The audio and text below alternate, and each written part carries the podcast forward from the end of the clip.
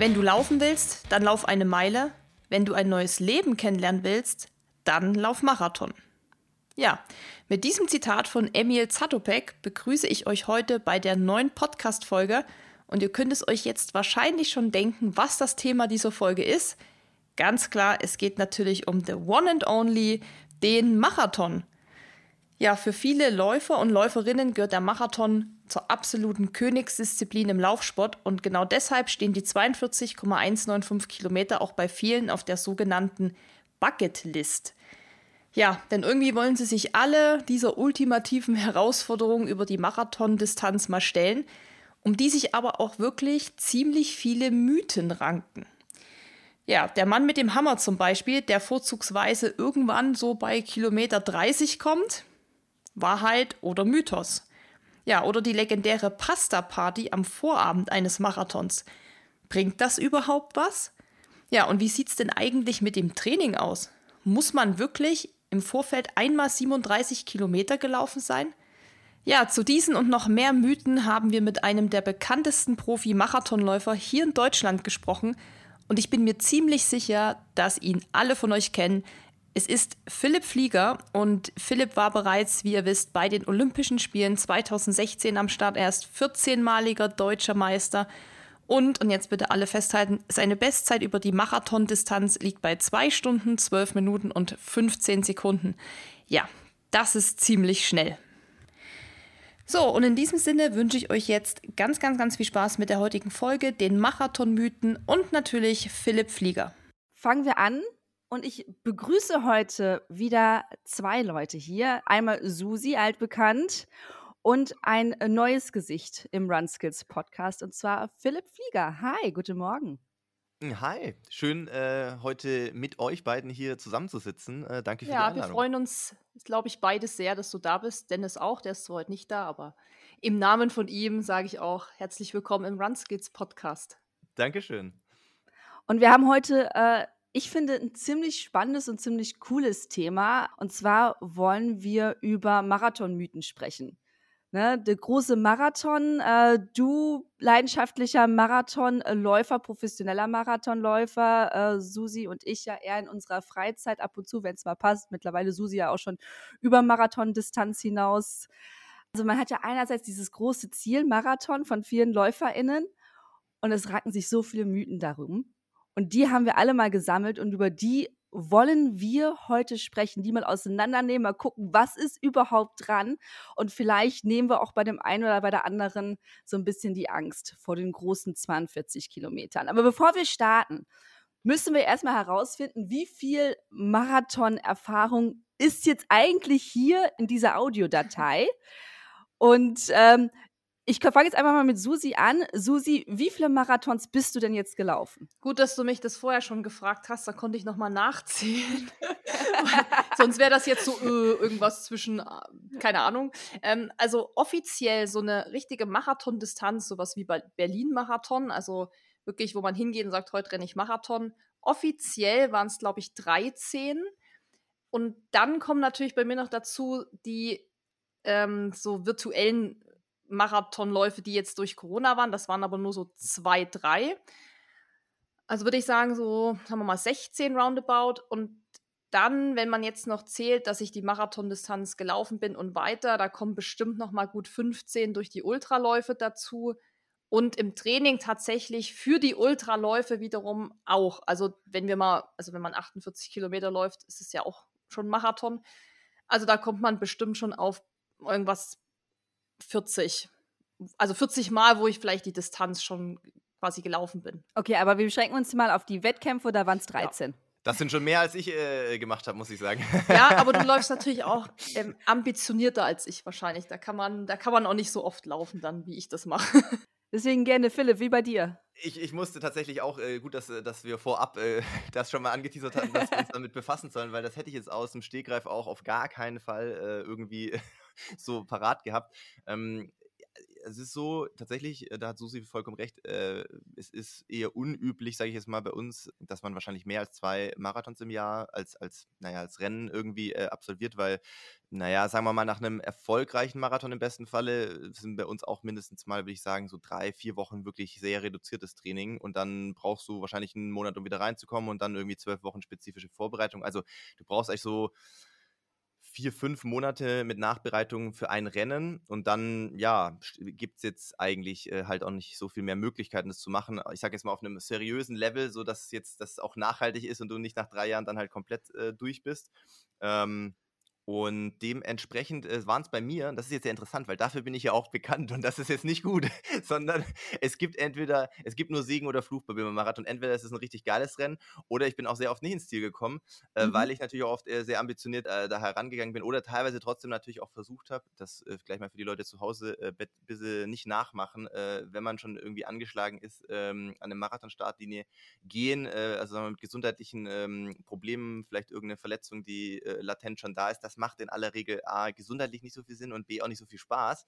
Deswegen, ja, ich war bei zehn Marathons tatsächlich am Start, aber ich äh, bin auch nur bei fünf äh, ins Ziel gekommen. Und ähm, klar, die, die äh, irgendwie erfolgreich dann auch im Ziel waren, das waren natürlich dann schon auch die, ja, die richtig geilen Rennen, irgendwie natürlich auch einschließlich Olympische Spiele äh, 2016 in Rio und äh, das für mich vielleicht sogar noch viel bedeutendere äh, Rennen, was viele ja nicht denken. Viele denken ja, okay, das wird wahrscheinlich der Olympiamarathon gewesen sein. Es ist äh, tatsächlich mein erster gefinischter Marathon. Ähm, das war in Berlin 2015 der auch dann sozusagen gleichbedeutend war mit dem Ticket für die Olympischen Spiele und das war aus vielerlei Hinsicht äh, für mich der bedeutendste, emotionalste und keine Ahnung, äh, Marathon-Erfolg, ähm, sage ich jetzt mal. Und das war auch das, wo ich, das werden wir wahrscheinlich nachher bei den Mythen möglicherweise ähm, auch präsentiert bekommen, wo ich sofort wusste, okay, das ist da, wo, wo alle Leute, die schon Marathons gelaufen sind, davon sprechen, dass das geil ist, einen Marathon zu laufen. Also wenn du diese mhm. Überwindung irgendwie vielleicht auch aus einer negativen Erfahrung beim ersten Versuch äh, das irgendwie verarbeitest und dann halt auch diese lange Vorbereitung in einem, in einem äh, tollen Ergebnis dann irgendwie mündet, dann ist das, ähm, also ich sag mal so, so müssen sich wahrscheinlich Drogen anfühlen, ohne dass ich jetzt äh, Drogenerfahrung habe, aber so, das war schon sehr beeindruckend. Und ich habe natürlich gar keine Ultra-Erfahrung, zumindest nicht offiziell. Ich glaube, ich bin in meinem Leben doch einmal bin ich, glaube ich, im Training mal, weil ich äh, einfach Bock hatte, irgendwie 45 Kilometer gelaufen. Ansonsten tatsächlich ist es eher unüblich, dass man bei uns in der Vorbereitung äh, auf einen Marathon über die Marathondistanz läuft eigentlich. Ähm, ich denke, das hat vermutlich ein bisschen damit zu tun, dass man jetzt nicht ähm, irgendwie ein Verletzungsrisiko erhöhen will, wenn man eh schon irgendwie 200 Kilometer die Woche rennt. Aber einmal 45 Kilometer und äh, ich glaube in der Vorbereitung auf Hamburg äh, jetzt im Frühjahr bin ich auch, ich, am Marathon bin ich mal gelaufen. Es stand nur 40, es stand nur 40 auf dem Plan, aber ich hatte irgendwie gute Beine und dann habe ich, glaube ich. Kann man die zwei nochmal mitnehmen, ja, ja. Die 42,2 voll gemacht, das ist dann so im Training 220, 221 oder so äh, ähm, auf, auf die Marathonzeit, ja. Dann mache ich doch nochmal äh, die Runde komplett. Äh, ich bin drei gelaufen. Okay, okay, okay. Und alle drei, aber das, also drei Starts und dreimal erfolgreich. Ja, äh, ja genau. Also ich habe eine hundertprozentige Quote. Das ist, doch, äh, das ist doch hervorragend. Also äh, dann äh, offensichtlich alles richtig gemacht. Ja, ich bin äh, zweimal Berlin, einmal London gelaufen und wenn alles gut geht, stehen für mich dieses Jahr nochmal zwei Marathons an. Also, ähm, also ein bisschen Erfahrung habe ich mittlerweile auch. Ich würde sagen, dann gehen wir direkt rein in die Mythen. Die allererste, die ich für euch habe. Und zwar, um einen Marathon zu laufen, muss man schlank sein. Was sagt ihr dazu? Also, ich will mich jetzt hier nicht äh, sofort reingrätschen, aber äh, das, das, widerstrebt mir schon mal sehr, äh, das zu hören. Also ich glaube, das Problem wahrscheinlich der oder diejenige, die äh, sich jetzt äh, diese Frage quasi gestellt hat, ähm, zielt wahrscheinlich ein bisschen darauf ab, dass man natürlich üblicherweise in so einer Marathon-TV-Übertragung natürlich äh, überproportional viel irgendwie vorne sieht, wahrscheinlich äh, von der Übertragung. Natürlich auch von, von Leuten, ist eigentlich egal, ob die dann drei, vier, fünf Stunden laufen. Aber natürlich drängt sich dann der Eindruck auf, okay, ja, die, die vielleicht jetzt vorne äh, schnell laufen, sind halt in aller Regel äh, sehr dünn. Und dazu mal äh, zwei Sachen äh, gleich vorweg. Also Punkt eins, das habe ich schon öfters gesagt an anderer Stelle, ich glaube sogar im, bei uns im Podcast selber, ähm, dass wie wir da gesehen werden, ne? also wenn die an die Startlinie abfilmen oder wenn die uns beim Laufen mit dem Motorrad filmen, so sehen wir nicht das ganze Jahr aus. Also das ist ja schon mal Punkt eins. So, so, sehen wir aus, wenn wir irgendwie zwölf oder 16 Wochen intensivst Hochleistungssport betrieben haben, um uns auf dieses Rennen vorzubereiten. Und dementsprechend halt ausgezehrt, ausgemergelt sehen wir aus. Aber das ist ja dann, sage ich mal, im besten Falle deine Peak Shape und dass dann der Körper natürlich in so einer langen Vorbereitung, ich sag mal, alles wegrationalisiert, was er offensichtlich für diese Aufgabe, die er bekommt, sprich, du lässt ihn jeden Tag irgendwie ein, zweimal laufen, 30 Kilometer. Das ist ja das normale, normale in Anführungszeichen Vorgang. Ähm, aber das, dass man so aussehen muss, um erfolgreich Marathon zu laufen oder überhaupt Marathon zu laufen, das ist äh, kompletter Humbug, glaube ich. Und äh, auch nicht anzuraten, ehrlich gesagt. Also ich weiß nicht, wie es bei Kolleginnen und Kollegen aussieht. Vielleicht äh, achten da auch andere sehr auf ihre Ernährung. Das kann sein. Äh, bei mir ist das gar nicht der Fall. Ich finde, ehrlich gesagt, sogar es sehr, sehr schwierig und auch anstrengend auf Dauer, in so einer Marathonvorbereitung tatsächlich genügend Kalorien ähm, zuzuführen, weil das hat ja auch äh, einen Break-Even-Point. Ne? Also irgendwann, wenn du noch mehr abnimmst, dann ähm, wirst du halt anfälliger. Anfälliger für Verletzungen, anfälliger für Infekte. Das Immunsystem ist einfach extrem geschwächt. Und ähm, dass man gewissen Gewichtsverlust in Kauf nimmt, sozusagen, ja gut, das hilft im weitesten Sinne wahrscheinlich dann auch, aber oder ist ein normaler Vorgang, wenn man halt so lange so viel rennt. Aber das ist überhaupt nicht erstrebenswert, das das ganze Jahr zu halten, halten wir auch nicht. Also ich glaube, wenn ich jetzt vier Wochen, ich war jetzt auch nach Hamburg, vier Wochen komplett, komplett auf Laufen verzichten aufgrund von einer, von einer Verletzungsgeschichte, die ich schon vor Hamburg hatte, ähm, dann sind das ganz normal vier, fünf, sechs Kilo mehr, sage ich jetzt mal, die man halt in so einer Vorbereitung verliert.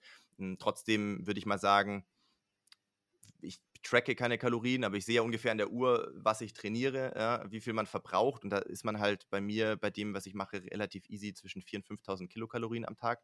Und das zu essen alleine, kann ich euch sagen, das klingt jetzt erstmal sehr, sehr geil. Und bei mir ist das jetzt auch nicht so, dass ich irgendwie äh, da nicht wenn ich eine, Bock auf eine Tafel Schokolade habe, dann esse ich die einfach, weil es ist wirklich einfach komplett egal, sage ich jetzt mal. Aber es ist wirklich sehr lange sehr anstrengend, so viel essen zu müssen, damit dass du irgendwie so halbwegs halten kannst. Also es ist tatsächlich schön, wenn man auch dann danach mal ein paar Wochen hat, äh, wo man äh, normaler essen kann, sage ich jetzt mal, und nicht äh, gucken muss, dass man an jeder, ähm, auf jede Gelegenheit irgendwie Kalorien ähm, in sich reinstopft. Ich glaube sogar, ähm, nee, jetzt mal losgelöst von der Gewichtsfrage oder der Optik, grundsätzlich würde ich jedem Menschen zutrauen, dass er Marathon laufen kann. Das muss man jetzt aber vielleicht noch kurz eingrenzen an ein paar Faktoren. Also Faktor Nummer eins, äh, wahrscheinlich schon mal so ein bisschen muss man gucken, was ist der sportliche Hintergrund. Also wenn du natürlich gar keinen Sport gemacht hast, sehr lange Zeit, dann ist das trotzdem nicht unmöglich, aber dann ist sicherlich äh, angeraten, äh, viel mehr Zeit einzuplanen, äh, das vernünftig vorzubereiten und das jetzt auch nicht zu überstürzen. Und dann ist ja auch immer die Frage, wie man das machen möchte geht es darum, 42,2 Kilometer läuferisch zu bewältigen. Das traue ich wirklich jedem zu. Wenn er da sich entsprechend für Zeit nimmt und es langfristig vorbereitet, sehe ich da überhaupt kein Problem, dass man das schaffen kann. Meistens kritisch wird es ja nur, wenn dann schon irgendwie zeitliche Vorstellungen mitschwingen, was man. Wenn der äh, Besenwagen äh, kommt. Ja, ja, okay, gut, den kann man, das ist natürlich am Ende des Tages natürlich der limitierende Faktor, aber wenn du jetzt halt nicht sagst, ich muss im ersten Marathon direkt unter vier Stunden oder irgendwas laufen, mhm. sondern man da rangeht, erster Marathon genießen, ich will das läuferisch äh, schaffen, gut durchkommen, ich will die Stimmung genießen, kann jeder schaffen. Ja, ich sage ja auch immer, jeder Läufer oder jeder Körper ist ein, hat eine Läuferfigur oder so. Gibt es auch so einen Spruch irgendwie. Also jeder Körper ist zum Laufen gemacht. Also, wie du es auch schon gesagt hast, man sieht ja im Fernsehen so die die ersten meistens, die Elite, Elite, genau. Das unterscheidet sich natürlich einfach zu dem Feld, wo Eileen und ich auch laufen. Und das ist auch nicht normal, mhm. das muss man vielleicht also nochmal hier explizit betonen. Das ist ja jetzt nicht normal im Sinne von, also wahrscheinlich kommt aber daher dieser, dieser Gedanke, ne, dass man so aussehen muss, vermeintlich oder so. Ich Doch, glaube ich auch. Also, das ist ja. viel, was natürlich gezeigt wird, was man auch auf Bildern sieht, mhm. ähm, dass dann Leute so denken: Boah, ich sehe jetzt irgendwie ja gar nicht so aus. Ähm, ich bin ja viel kleiner oder keine Ahnung. Ich bin ja auch gar nicht so ein ich sag mal so, in den Augen von den Leuten ist es ja so, dass man dünn sein muss, groß und dünn so. Und ich glaube, dass ich jetzt auch nicht dünn bin, so für eine Dings, aber ich habe nie das Gefühl gehabt, dass ich jetzt keine Läuferfigur habe. Ich habe da aber auch nie drüber nachgedacht, weil ich mir denke, ich mache einfach das, worauf ich Bock habe, egal wie mein Körper ist. Und wenn ich das kann, cool. Wenn nicht, okay, dann ist es halt auch so. Aber man sieht ja schon so da, wo wir so laufen, also diese 3,30 bis 4 Stunden, da ist einfach jede Körperform dabei. Und das ist ja eigentlich auch das Coole, wo man dann auch so denkt, so voll geil, einfach, dass es so bunt gemischt ist, dass es eben zeigt, dass es eben, wie du auch Absolut. gesagt hast, jeder irgendwie machen kann, wenn er sich halt gescheit vorbereitet. Und es ist natürlich schon schade, wenn, also das hören wir manchmal so in der Community, wenn die dann sagen, ja, sie kriegen oft so Sprüche an den Kopf, wie von wegen, ja, du bist ja viel zu kräftig für, für Marathonlaufen und so. Also ja, das hört man schon, kommt schon immer mal solche Sachen, dass das einem erzählt wird. Und da denkt man sich so, krass, also wer kommt überhaupt auf die Idee, irgendjemand zu bewerten? so, weil ich denke mir so, ist mir, also geht mich auch gar nichts an, was die Leute machen, aber hört man tatsächlich schon öfter, dass ja, so Körperform in Bezug auf Marathonlaufen äh, beurteilt werden oder darüber, also gerade vielleicht auch von Leuten, die gar keinen Sport machen, die gar nicht laufen, die eben vielleicht auch nur die Bilder aus dem Fernsehen kennen oder aus irgendwelchen Zeitschriften. Und dann sagst du, du läufst auch, dann ist oft so der Blick so, aha, du läufst, okay. Ähm, und klar, das ist natürlich vielleicht, wenn du dann unsicher bist oder nicht so, ne, noch nicht so richtig das Selbstbewusstsein hast, dann kann ich mir schon vorstellen, dass das für den einen oder anderen nicht so cool ist. Das will ja keiner hören, zu sagen, hey, du bist aber, hast nicht den Körper dafür. Da würde ich mir auch denken, danke. Ich glaube, daher kommt auch die Frage. Ich meine, da muss man sich auch mal überlegen, warum wird so eine Frage gestellt? Das ist natürlich, weil wahrscheinlich die Person, die das gestellt hat, sowas schon mal vielleicht auch gehört hat oder selber damit irgendwie konfrontiert wurde. Und das ist natürlich schon echt schade, weil jeder, wie du es auch sagst, jeder, mhm. finde ich, kann laufen und das ist ja auch das Schöne an dem Sport, dass das halt so vielfältig ist. Also, das, also wir, auch wenn zum Beispiel ja. du jetzt Marathon läufst, Berlin-Marathon und ich auch, du bist halt ein Profi, du, ähm, das ist dein Job sozusagen auch und trotzdem laufe ich auch mit dir die gleiche Strecke. Wir haben irgendwie das gleiche Ziel, wir haben die gleichen Probleme trotzdem, auch wenn wir vielleicht von der Leistung her unterschiedlich sind. Aber der eine kämpft auch mit Krämpfen oder Seitenstechen und das finde ich ja das Coole, dass man so Absolut eben auch mit so einem Elliot Kipchoge einfach läuft irgendwie, obwohl er natürlich weit, ja. weit weg ist, aber das ist ja, das zeigt ja auch, dass eben viele verschiedene Menschen, egal wie stark sie sind oder wie viel Erfahrung sie haben, einfach zusammenlaufen können. Das finde ich macht ja diesen Marathonlauf, also für mich zum Beispiel, total aus. Nee, 100 Prozent. Also da bin ich, äh, bin ich absolut bei dir. Es ist, ist,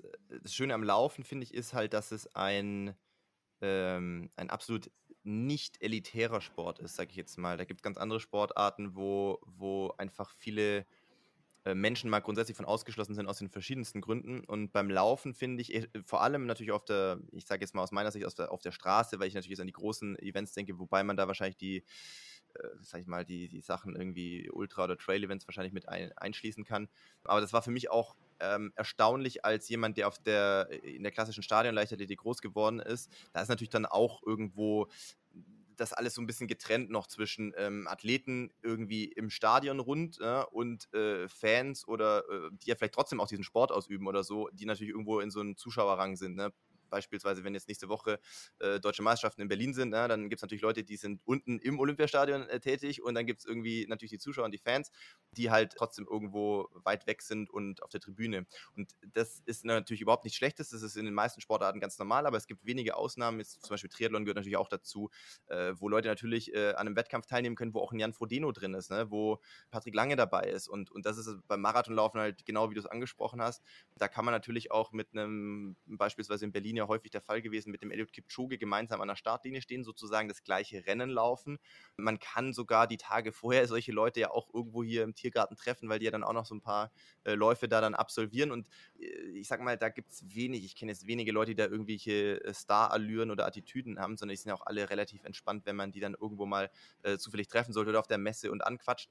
Und äh, das ist sehr schön. Also Laufen ist halt, äh, ist halt wirklich. Ähm, ich sag mal, sehr verbindend, egal, äh, wie gesagt, welchen Background man hat und was noch beeindruckender für mich äh, erstmal ist. Also, ich sag mal so, okay, auf meinem Level ist es schon relativ unangenehm, irgendwie so zwei Stunden, zehn, zwei Stunden, 15 in diesen Bereichen da irgendwie zu laufen. Äh, das ist jetzt schon, ist schon hart, aber, und das ist genau der Punkt auch, was du vorher gesagt hattest, man kann das ja total gut nachvollziehen, weil das verbindet auch sehr viele Läuferinnen und Läufer, also egal ob Profi oder ich sag mal Amateur, diese Feelings, die du durchläufst, also Marathon ist ja auch so ein, so ein Rollercoaster, du hast Phasen, da geht es dir gut, dann geht es dir schlecht, dann ab 30 wird es sowieso hart und dann hast du vielleicht Krämpfe oder du verträgst irgendwas nicht, was du gerade zu dir genommen hast mit deinem Gel oder keine Ahnung.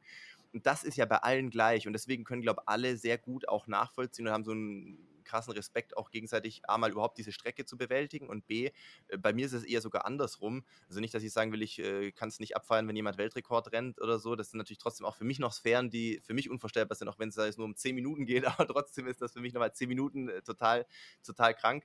Ähm, aber ich finde es eigentlich krasser, wenn ich mir vorstelle, dass jemand vier Stunden lang rennt für den das ja offensichtlich auch sehr anstrengend ist, äh, nehme ich jetzt einfach mal Ja, an. ja. Und ich ja weiß, wie es sich für mich zwei gut, ge- etwas, äh, sagen wir, etwas über zwei Stunden, wie sich das anfühlt, da denke ich mir, verdammte Scheiße, wie kann man sowas denn vier Stunden lang machen? Ist für mich einfach komplett unvorstellbar, wie man das überhaupt machen kann. Bin ich, ich muss, ich bin ja noch nie in meinem Leben vier Stunden am Stück überhaupt gelaufen. Egal ob jetzt in einem Wettkampf oder so. Also das ist, das entbehrt jeglicher Vorstellungskraft bei mir. Und deswegen habe ich dafür krassen Respekt. Das ist witzig, weil äh, Dennis das mir auch immer so gesagt hat, weil der ja auch ein bisschen schneller ist als, als Eileen und ich, so als Hobbyläufer. Und der hat mal zu mir nach so einem Long Run gesagt, wo ich mit meiner Freundin zurückkam, da haben wir so, glaube ich, drei, drei Stunden 30 oder so sind wir gelaufen. Und wir kamen wieder und er so, ey Leute, ich habe so einen krassen Respekt vor euch. Ihr Ja. lauft einfach jetzt schon drei Stunden 30, bin ich in meinem Leben noch nie, wie du es auch gerade gesagt hast. Ähm, und er so, ja, ich bin schon irgendwie am Ende, wenn ich nur zwei laufe oder eine Stunde 45 oder was.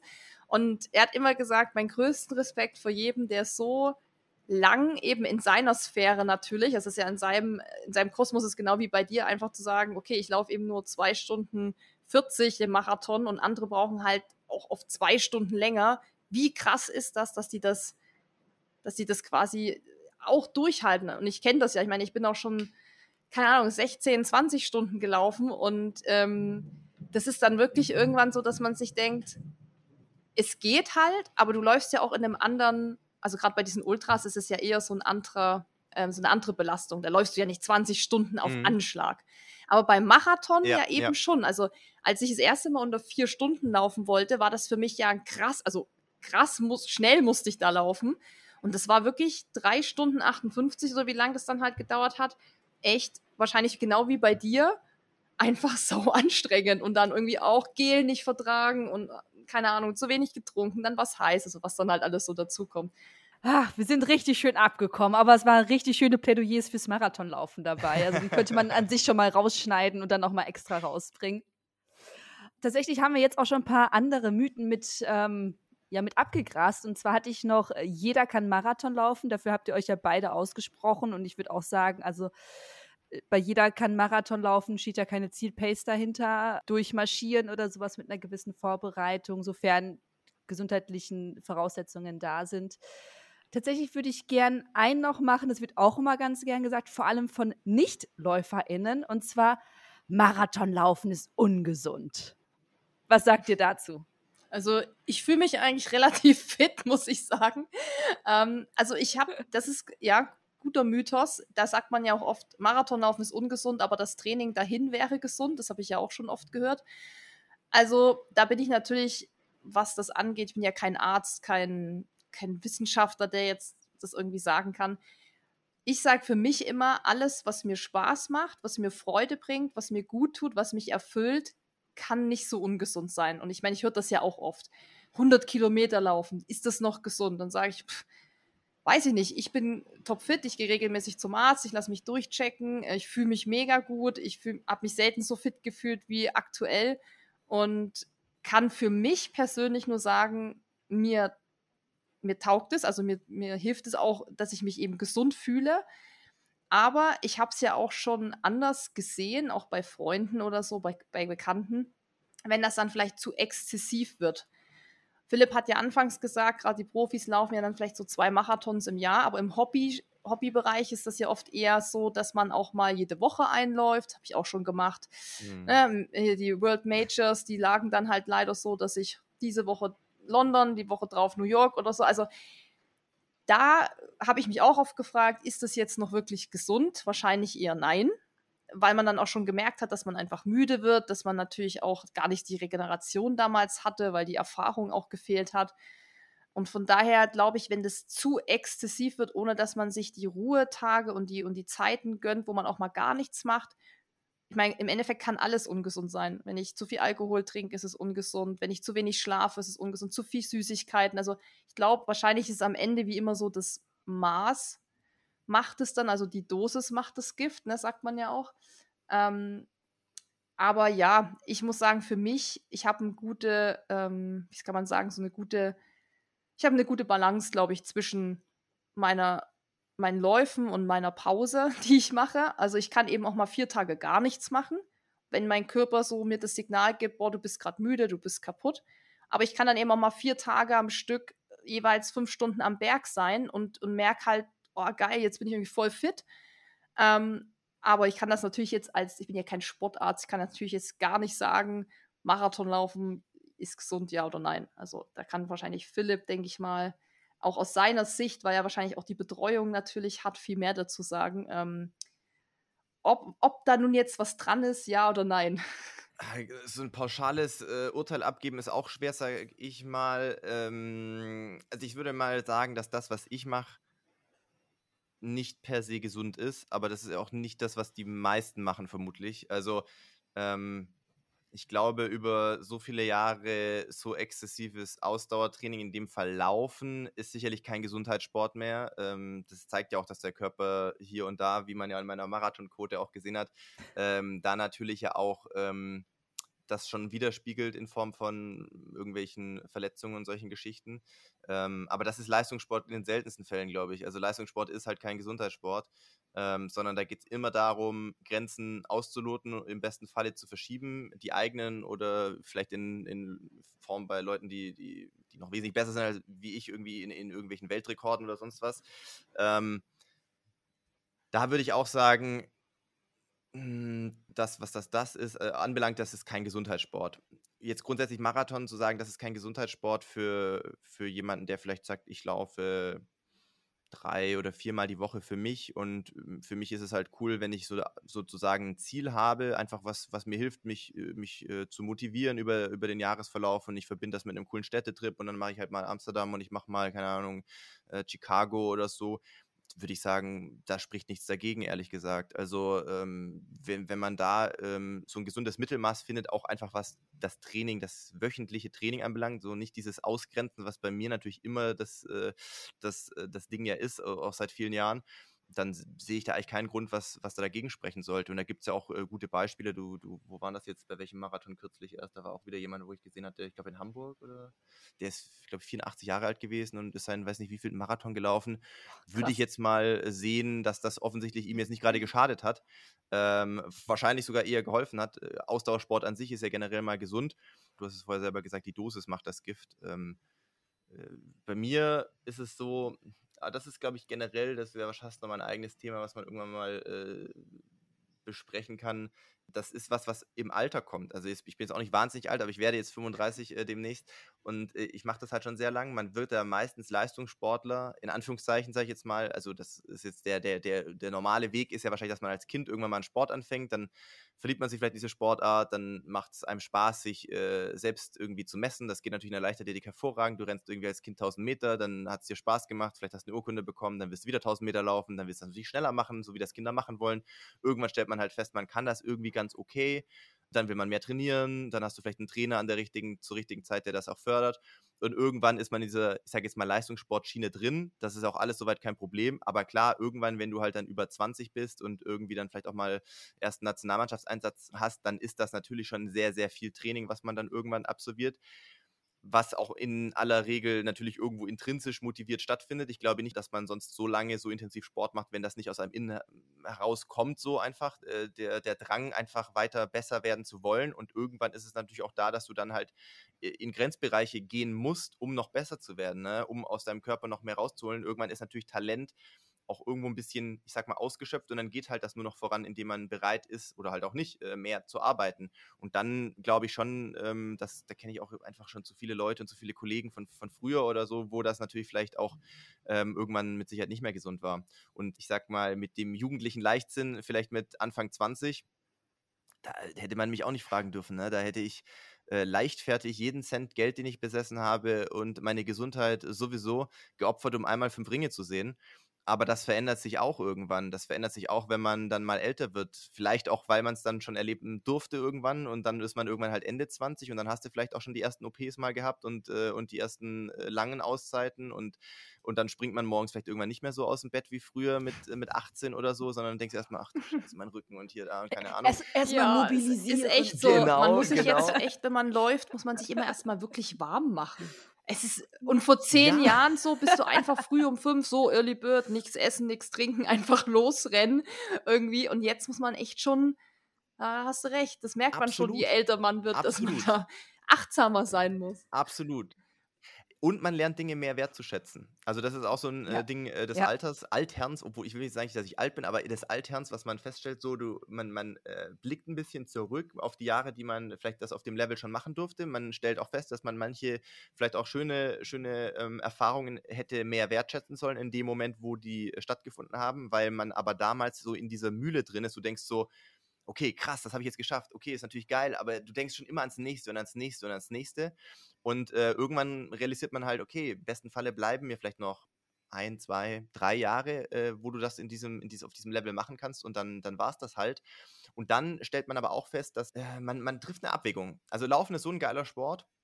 Und auch so ein vielseitiger Sport. Ich kenne ja nur einen Bruchteil des Laufens. Ich bin noch nie einen Trail gelaufen, ich bin noch nie einen Ultra gelaufen. Ich äh, kann mir vorstellen, ähm, ich statt ich später mal vielleicht auch einfach mal rausgehe ohne eine Uhr, ohne einen Pulsmesser. Weil ja alles, Crazy. alles getrackt, du musst ja immer alles protokollieren, du versuchst ja immer besser zu werden anhand von irgendwelchen Daten, die du sammelst.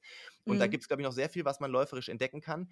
Ähm, aber dafür braucht man natürlich einen Körper, der das halt noch mitmacht. Und deswegen ist, glaube ich, in dem Punkt, wo ich jetzt bin, schon auch oftmals so eine Abwägung und es hat mich äh, vor und nach Hamburg sehr lange beschäftigt, weil ich vor Hamburg sehr lange äh, mit Schmerzen trainieren musste, wo ich dann dachte, ist es das noch, was, de, was du noch so willst? Beziehungsweise welchen Preis zahlst du jetzt dafür, wenn du beispielsweise versuchst, jetzt auf Krampf noch zwei oder drei Jahre da rauszupressen und am Ende kannst du vielleicht wirklich gar nicht mehr laufen im Sinne von, du kannst schmerzfrei laufen. Natürlich will ich später keine 200 Kilometer mehr laufen, aber ich will trotzdem mehr bestimmt noch drei oder viermal die Woche just for fun laufen gehen, weil das ist ja das Schöne am Laufen, dass man auch nach einer Leistungssportkarriere da, glaube ich, noch sehr viele äh, auch schöne andere Sachen mal machen kann, einfach just for fun.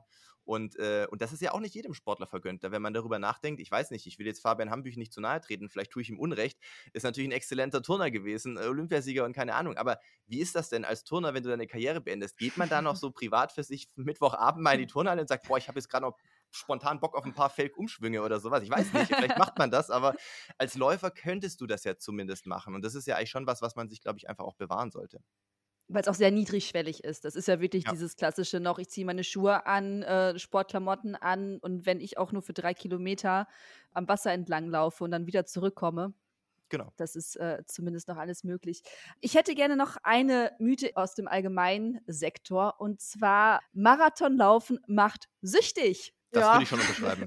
Also das, das, äh, es gibt natürlich immer Ausnahmen. Ich kenne auch Leute, die gesagt haben, ich möchte mal einen Marathon machen, weil alle mir in meinem Umfeld beispielsweise einreden, man muss mal einen Marathon gelaufen sein und Mhm, dann auch mhm. gesagt haben danach, ja, war jetzt, war jetzt keine schlechte Erfahrung, war, war irgendwie geil, aber brauche ich jetzt nicht mehr. Aber ich würde mal sagen, die überwiegende Mehrheit, die zumindest ich kenne, jetzt bin ich sehr gespannt, was, äh, was zum Beispiel Susi noch sagt, aber die überwiegende Mehrheit, die ich kenne, die haben nicht nur einen gemacht, sondern die haben nach einem dann gesagt, ich will noch einen machen, aus den unterschiedlichsten Motivationen, gar nicht immer nur, um noch schneller zu laufen, sondern vielleicht auch, weil sie dann gesagt haben, ich finde das irgendwie geil, ähm, dass man sich so halbjährlich beispielsweise so ein Ziel setzen kann, dass man auch unten Mhm. übers Jahr äh, motiviert ist, sein, sein Training irgendwie zu machen und ich verbinde das total gerne mit einem Städtetrip oder sowas und dann gucke ich mir halt dann noch die, die Stadt an, äh, wo ich halt meinen Marathon laufe. Also das, das äh, kenne ich schon sehr, sehr viele, ehrlich gesagt. Ja, doch, das stimmt. Also entweder so oder man sagt dann, oh, das ist so geil, ich würde gern auch mal länger laufen. so.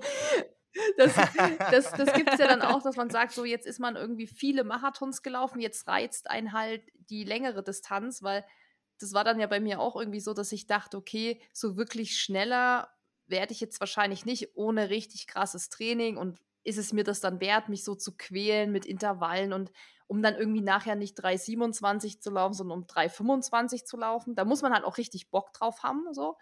Sondern das war dann so, okay, ich bin jetzt total fit in der Distanz. Ich kann die quasi so, ich sag mal so, aus dem Ärmel schütteln, in Anführungszeichen, dass man sagt, okay, ich, ich schaffe die einfach, egal wie, ich schaffe sie. Und dann ist es so der Reiz zu sagen, okay, man würde sich gerne mal an was Längeres trauen, weil es natürlich dann wieder so eine völlig neue Erfahrung ist. Also das ist ja dann wieder ganz anders als Straßenlauf, vor allem wenn es ein Ultra-Trail ist, ist es ja noch mal ganz anders. Ähm, aber ich kenne auch tatsächlich Leute, die schon auch, also auch so meinen Bekannten- und Freundeskreis, die Marathon gelaufen sind und dann auch gesagt haben, so, jetzt bin ich irgendwie auch, keine Ahnung, fünf, sechs gelaufen, habe da auch meine Ziele so erreicht, also einfach gut durchkommen, ist ja auch oft ein Ziel, ne, da einfach wirklich ohne Schmerzen und, und einfach im Ziel sich auch zu freuen oder eine Bestzeit zu laufen. Ja. Die dann aber auch gesagt haben, so, eigentlich reicht mir auch der Halbmarathon, weil die dann gemerkt haben, es ist halt doch trainingsaufwendig. Das ist ja auch so ein bisschen wie Ironman oder so. Klar macht es wahrscheinlich auch süchtig, so ein Ironman zu machen, so eine Langdistanz. Aber viele sagen dann schon, eigentlich reicht auch der halbe, weil es eben mit, mit Beruf, mit Kindern, Familie und anderen Verpflichtungen trotzdem oft recht aufwendig für viele ist. Und ich glaube, da gibt es wahrscheinlich so die, dazu gehöre ich natürlich auch, so, das macht süchtig und man will dann irgendwie noch mehr und das ist, man merkt irgendwie krass, ey, das, man kann das irgendwie und das macht voll Bock. Und ich glaube, dass auch trotzdem ein paar auch dabei sind, die sagen, okay, eigentlich brauche ich gar keinen Marathon laufen, habe das mal gemacht. Oder wie Philipp gesagt hat, diese Bucketlist-Leute, die gibt es ja immer einmal im Leben, das zu machen und dann den Haken dran setzen. Also ich glaube, das ist wahrscheinlich für uns drei eher das Thema eher süchtig, aber viele, die, viele, die wahrscheinlich zuhören, auch. Aber da gibt es bestimmt noch die ein oder andere Person, die sagt so, ja, ach, habe ich mal gemacht, aber reicht mir jetzt dann eigentlich auch. Hm, also in meinem Bekanntenkreis sind auch viele, die sagen, okay, ich probiere es mal aus und nachdem man das dann, also es ist ja auch dieses Phänomen, auf den letzten fünf Kilometern denkt man nie wieder, warum mache ich diesen ja, Scheiß? Ja, ja. Ich mache das nie wieder, nie wieder wenn ich gleich fertig bin, das war's dann. Und dann kommt man ins Ziel. ja, geil. Und wenn dann jemand stehen würde, so, willst du dich für den nächsten Marathon anmelden, musst du hier unterschreiben, unterschreibst du dann noch schnell mit deinem Blut oder so, ne? Also du bist dann sofort dabei und ähm, ist echt so, ja also was ich auch eben habe, dieses, also bei mir ist es auch viel dieses Eventige. Also ich würde jetzt nicht hier einfach irgendwo alleine einen Marathon laufen, um einen Marathon zu laufen, sondern für mich ist es halt auch dieses, diese gemeinsame Vorbereitung. Dann fährt man dahin, Startnummernausgabe, man ist ganz aufgeregt, man schläft die Nacht natürlich immer schlecht. Man fährt morgens dahin, einem ist irgendwie kalt, müde, man denkt so, uh, was passiert jetzt heute? Geht alles gut? Was sagt der Bauch? Und auch dieses äh, andere Städte besuchen und sowas, also das gehört für mich alles dazu und ich liebe das total, diese Veranstaltungen. Also ja, äh, Marathonlaufen hat mich auch äh, süchtig gemacht nach diesen Veranstaltungen, diese Veranstaltungsart. Also können wir zusammenfassen, wir drei sind süchtig und das, das auf jeden Fall, ja. Sonst würden wir wahrscheinlich hier auch nicht sitzen. Kommen wir mal zur Vorbereitung. Ich gucke gerade, wir haben so viele Mythen, welche wir jetzt gerade nehmen. Nehmen wir mal Mythos 1. Drei Monate trainieren reicht für einen Marathon. Das sind zwölf Wochen, gell? Ja. Also ich erinnere mich noch auch an meinen ersten Plan. Der war, glaube ich, von Runners World, kann das sein? Also so gegoogelt, Marathon-Trainingsplan und da findet man ja tatsächlich fast immer die zwölf Wochen Pläne. Ähm, mhm. Ich glaube, für mich war das damals nicht so gut, weil ich noch nicht so eine Erfahrung hatte. Ich war noch nicht so gut, ich sag mal, ich, ich stand noch nicht so gut im Saft, was auch meine Gelenke und meine Bänder und so anging. Das, ah, okay. Ich sag nur eins, Läuferknie. Das war dann ja vor ah. dem ersten Marathon. Ich glaube einfach, dass mir da die Vorbereitungszeit tatsächlich zu kurz war. So jetzt, keine Ahnung, acht Jahre später kann man das ja gut nochmal reflektieren. Und dass man dann in diesen zwölf Wochen, also so ging es mir, ich glaube, einfach auch viel zu viel gemacht habe. Wenn dann da drin stand, ich sollte eine Stunde zehn laufen, bin ich meistens halt eine Stunde zwanzig gelaufen, weil ich dachte, viel hilft viel. Und ich glaube. Stimmt, das ist eigentlich auch so ein Mythos. Ja, ne? Genau, das ist, ja. du denkst halt, umso mehr du läufst, umso besser wird es am Ende irgendwie. Aber ich habe dann schmerzlich gelernt, direkt vom ersten Marathon mit meinem Läuferknie, dass für mich persönlich die zwölf Wochen damals zu kurz waren. Aber ich würde sagen, jetzt, wo ich halt gut trainiert bin, und ich hätte jetzt eine genau. spezifische genau. Vor. Ich würde jetzt sagen, ich will jetzt 3,20 laufen. Dann würden mir, glaube ich, die zwölf Wochen natürlich reichen, weil ich einfach, ich habe ja auch schon die Ausdauer. Also ich werde es ja schon schaffen. Ich müsste halt spezifisch nur Tempo trainieren und sowas. Ich glaube, da muss man gucken, würde ich jetzt sagen, wie, also von wo kommst du, wie viel Erfahrung bringst du mit und wie lange machst du das Ganze schon? Und was ist das Ziel? Also, da kann ich äh, vielleicht ergänzen, dass in der Regel, jetzt sage ich mal, bei Profis auch immer von zwölf Wochen gesprochen wird. Ähm, aber da darf man vielleicht dann nicht ganz vergessen, und das ist vielleicht für jemanden, der jetzt so als Rookie dazukommt und, äh, wie du sagtest, vielleicht nicht so viel Erfahrung hat zunächst mal, muss man natürlich sehen, wenn bei uns von einem Zwölf-Wochen-Plan gesprochen wird, dann heißt es ja nicht, dass wir davor noch nie irgendwas gemacht haben, sozusagen, sondern du hast ja immer so eine Grundfitness. Also zum Beispiel, wir würden jetzt sagen, ich habe jetzt irgendwie einen Frühjahrsmarathon absolviert. Wir sind jetzt quasi in dieser Übergangsphase aktuell, äh, so im, im Juni. Du hast vielleicht dann zwei, drei Wochen auch regeneriert nach dem Marathon, hast jetzt drei, vier Wochen äh, wieder so ein bisschen angefangen, äh, ins Laufen reinzukommen. Dann hast du jetzt ja immer noch ein bisschen Zeit, bevor man sich auf einen Herbstmarathon, egal ob es dann Berlin, Frankfurt oder New York oder was ist, ja noch ein bisschen Zeit, bevor bevor so diese zwölf Wochen eigentlich beginnen. Und in der Zeit machen wir jetzt ja nicht nichts, sondern in der Regel ist dann bei uns in dieser Übergangsphase immer so ein bisschen das Ziel gewesen, dass du dann vielleicht kürzere Strecken machst, ne? dass du dann sagst, okay, ich guck mal, ähm, dass so just for fun irgendwie so ein 10, 10 Kilometer Lauf mitmache oder Adidas Runner City Night ist so ein Klassiker eigentlich, wobei der ist dann schon im Juli, also für Berlin wäre das schon in der Vorbereitung drin, aber gibt es ja auch andere Beispiele, wo man eben auch mal ganz andere Strecken machen kann und nicht immer nur lang trainiert, sondern halt auch mal ein bisschen was Kürzeres zum Beispiel.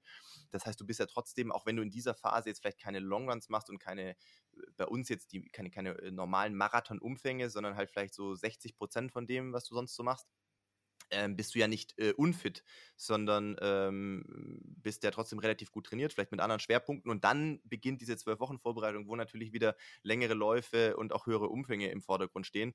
Und da würde ich sagen, ja, dann reichen zwölf Wochen meiner Meinung nach schon. Ist eigentlich noch ausreichend, auch wenn da vielleicht mal in so einer Vorbereitung dann irgendwie was passiert, was man jetzt nicht so vorhersieht, dass man mal einen Infekt äh, sich einfängt oder äh, vielleicht auch mal ein paar Tage aussetzen muss, weil, keine Ahnung, irgendwann mal das Knie zwickt oder so.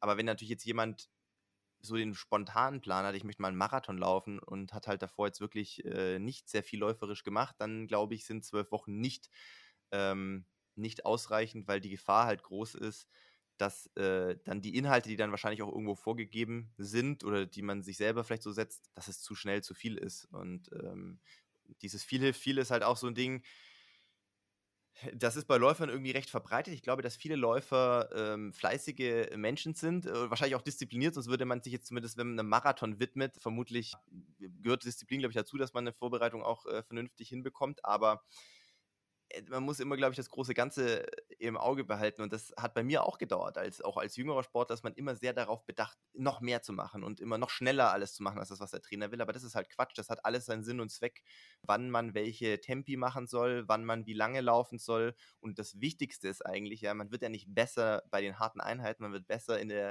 in der Phase, wo man äh, dem Körper erlaubt zu regenerieren. Und da, man muss halt dem Körper erlauben zu regenerieren, sonst wird man nicht besser. Sonst wird man halt relativ schnell irgendwo in so Übertrainingsphase äh, enden oder vielleicht sich irgendwelche Verletzungsproblemchen einfangen. Und dann macht das natürlich keinen so großen Spaß. Also Belastung, Entlastung ganz wichtig und ich glaube auch so die Gesamtumfänge 95 Prozent ist besser als 105.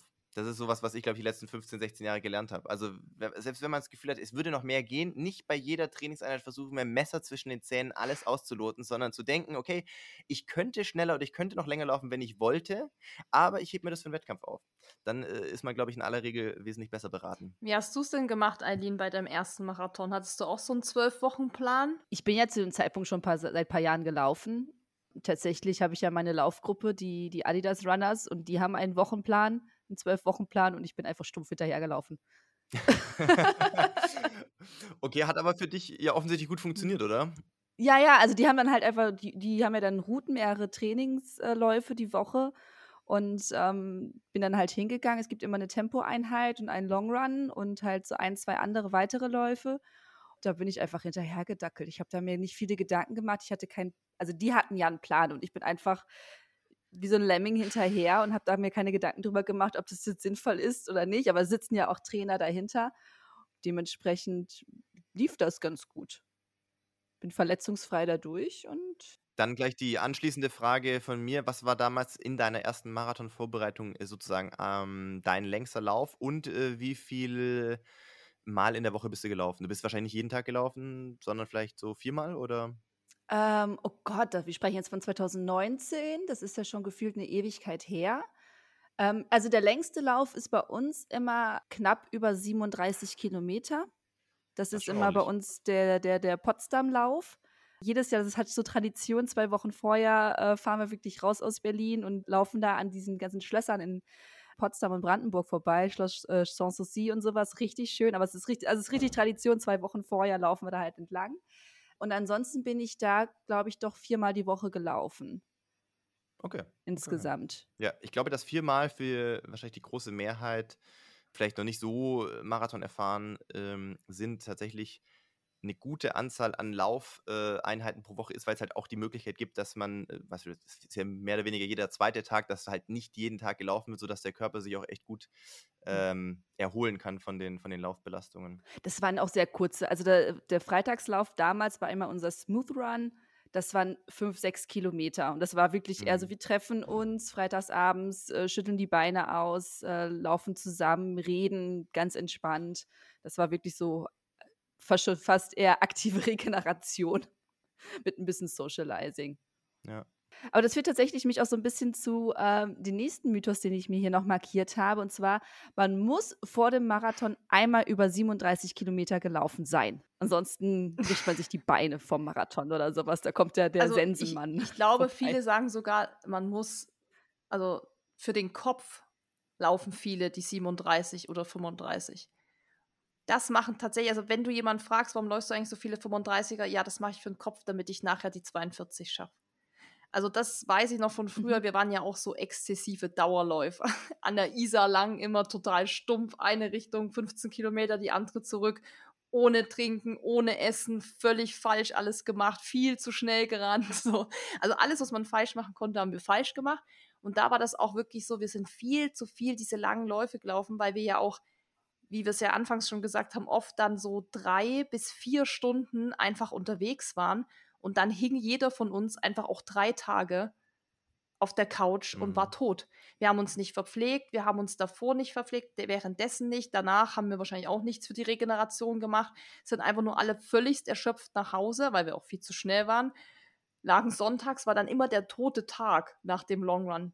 Also da, dann lag man immer ja. auf dem Sofa nur irgendwie so durchgesappt und so, oh, und dann noch so getextet mit den anderen, boah, geht so ja auch so beschissen. Wenn ich jetzt überlege, dass ich oftmals vier Tage am Stück vier, fünf Stunden unterwegs bin und ich sowas gar nicht habe, also weder müde noch hänge ich durch, weil ich mich besser verpflege, weil ich mich besser ausruhe und so. Das war früher einfach auch viel zu lang, jede Woche diese dreieinhalb Stunden plus die andere Belastung, diese Intervalle und andere Läufe, die du da noch hattest. Und ich sage ja auch immer, ich meine, das ist ja wieder das, was wir am Anfang gesagt haben, wenn ich eben drei, drei Stunden laufe, dann habe ich damals irgendwie, keine Ahnung, 28 bis 30 Kilometer gehabt bei diesem GA1. Und für die 30 Kilometer ist Dennis zum Beispiel ja nur, ist ja eine Stunde kürzer gelaufen, so ungefähr. Und der war ja auch immer viel fitter als ich, weil der ja nicht so lange auf dem Bein war, sondern der war nur zwei Stunden unterwegs und ich war halt dreieinhalb. Und ich hing dann halt durch. Und er hat auch immer zu mir gesagt, ja, du musst nicht so lang laufen und so. Also das ist, und ich so, doch, ich muss für meinen Kopf ich muss wissen, dass ich das schaffe, ne? ich muss mal die 35 und so. Aber mittlerweile, ich meine, man kann das ja auch umlegen auf so 100 Kilometerläufe. Das heißt, ich müsste ja im Training auch mal 80 oder so laufen. Und das macht ja auch kein Mensch. Also du läufst ja keine 80 Kilometer im Training, sondern auch, sag ich mal, nur 5, 6 Stunden mal maximal bei so einem Berglauf oder so oder auch mal 8. Aber das ist so selten.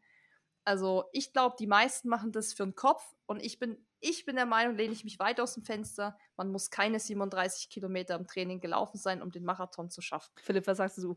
Äh, würde ich äh, großteils unterschreiben. Also ich, es ist viel für den Kopf äh, bei den Longruns. Nichtsdestotrotz ist es so, also wir hatten auch einen Coach, der hatte mal gesagt, es geht halt um Time on your legs. Also ähm, das heißt, du, es ist ja ganz unüblich, beziehungsweise ich kenne auch keinen Profi, der jetzt beispielsweise wirklich in Race Pace versucht mal im Training 30, 35 Kilometer zu laufen. Das können wir gar nicht machen. Äh, in einem normalen, in einer normalen Trainingswoche, wo wir dann auch noch irgendwelche Tempoeinheiten haben und diese hohen Umfänge, da bist du durch. Also da brauchst du dann nicht mehr beim Marathon auflaufen, weil das, da bist du halt schon eigentlich durch.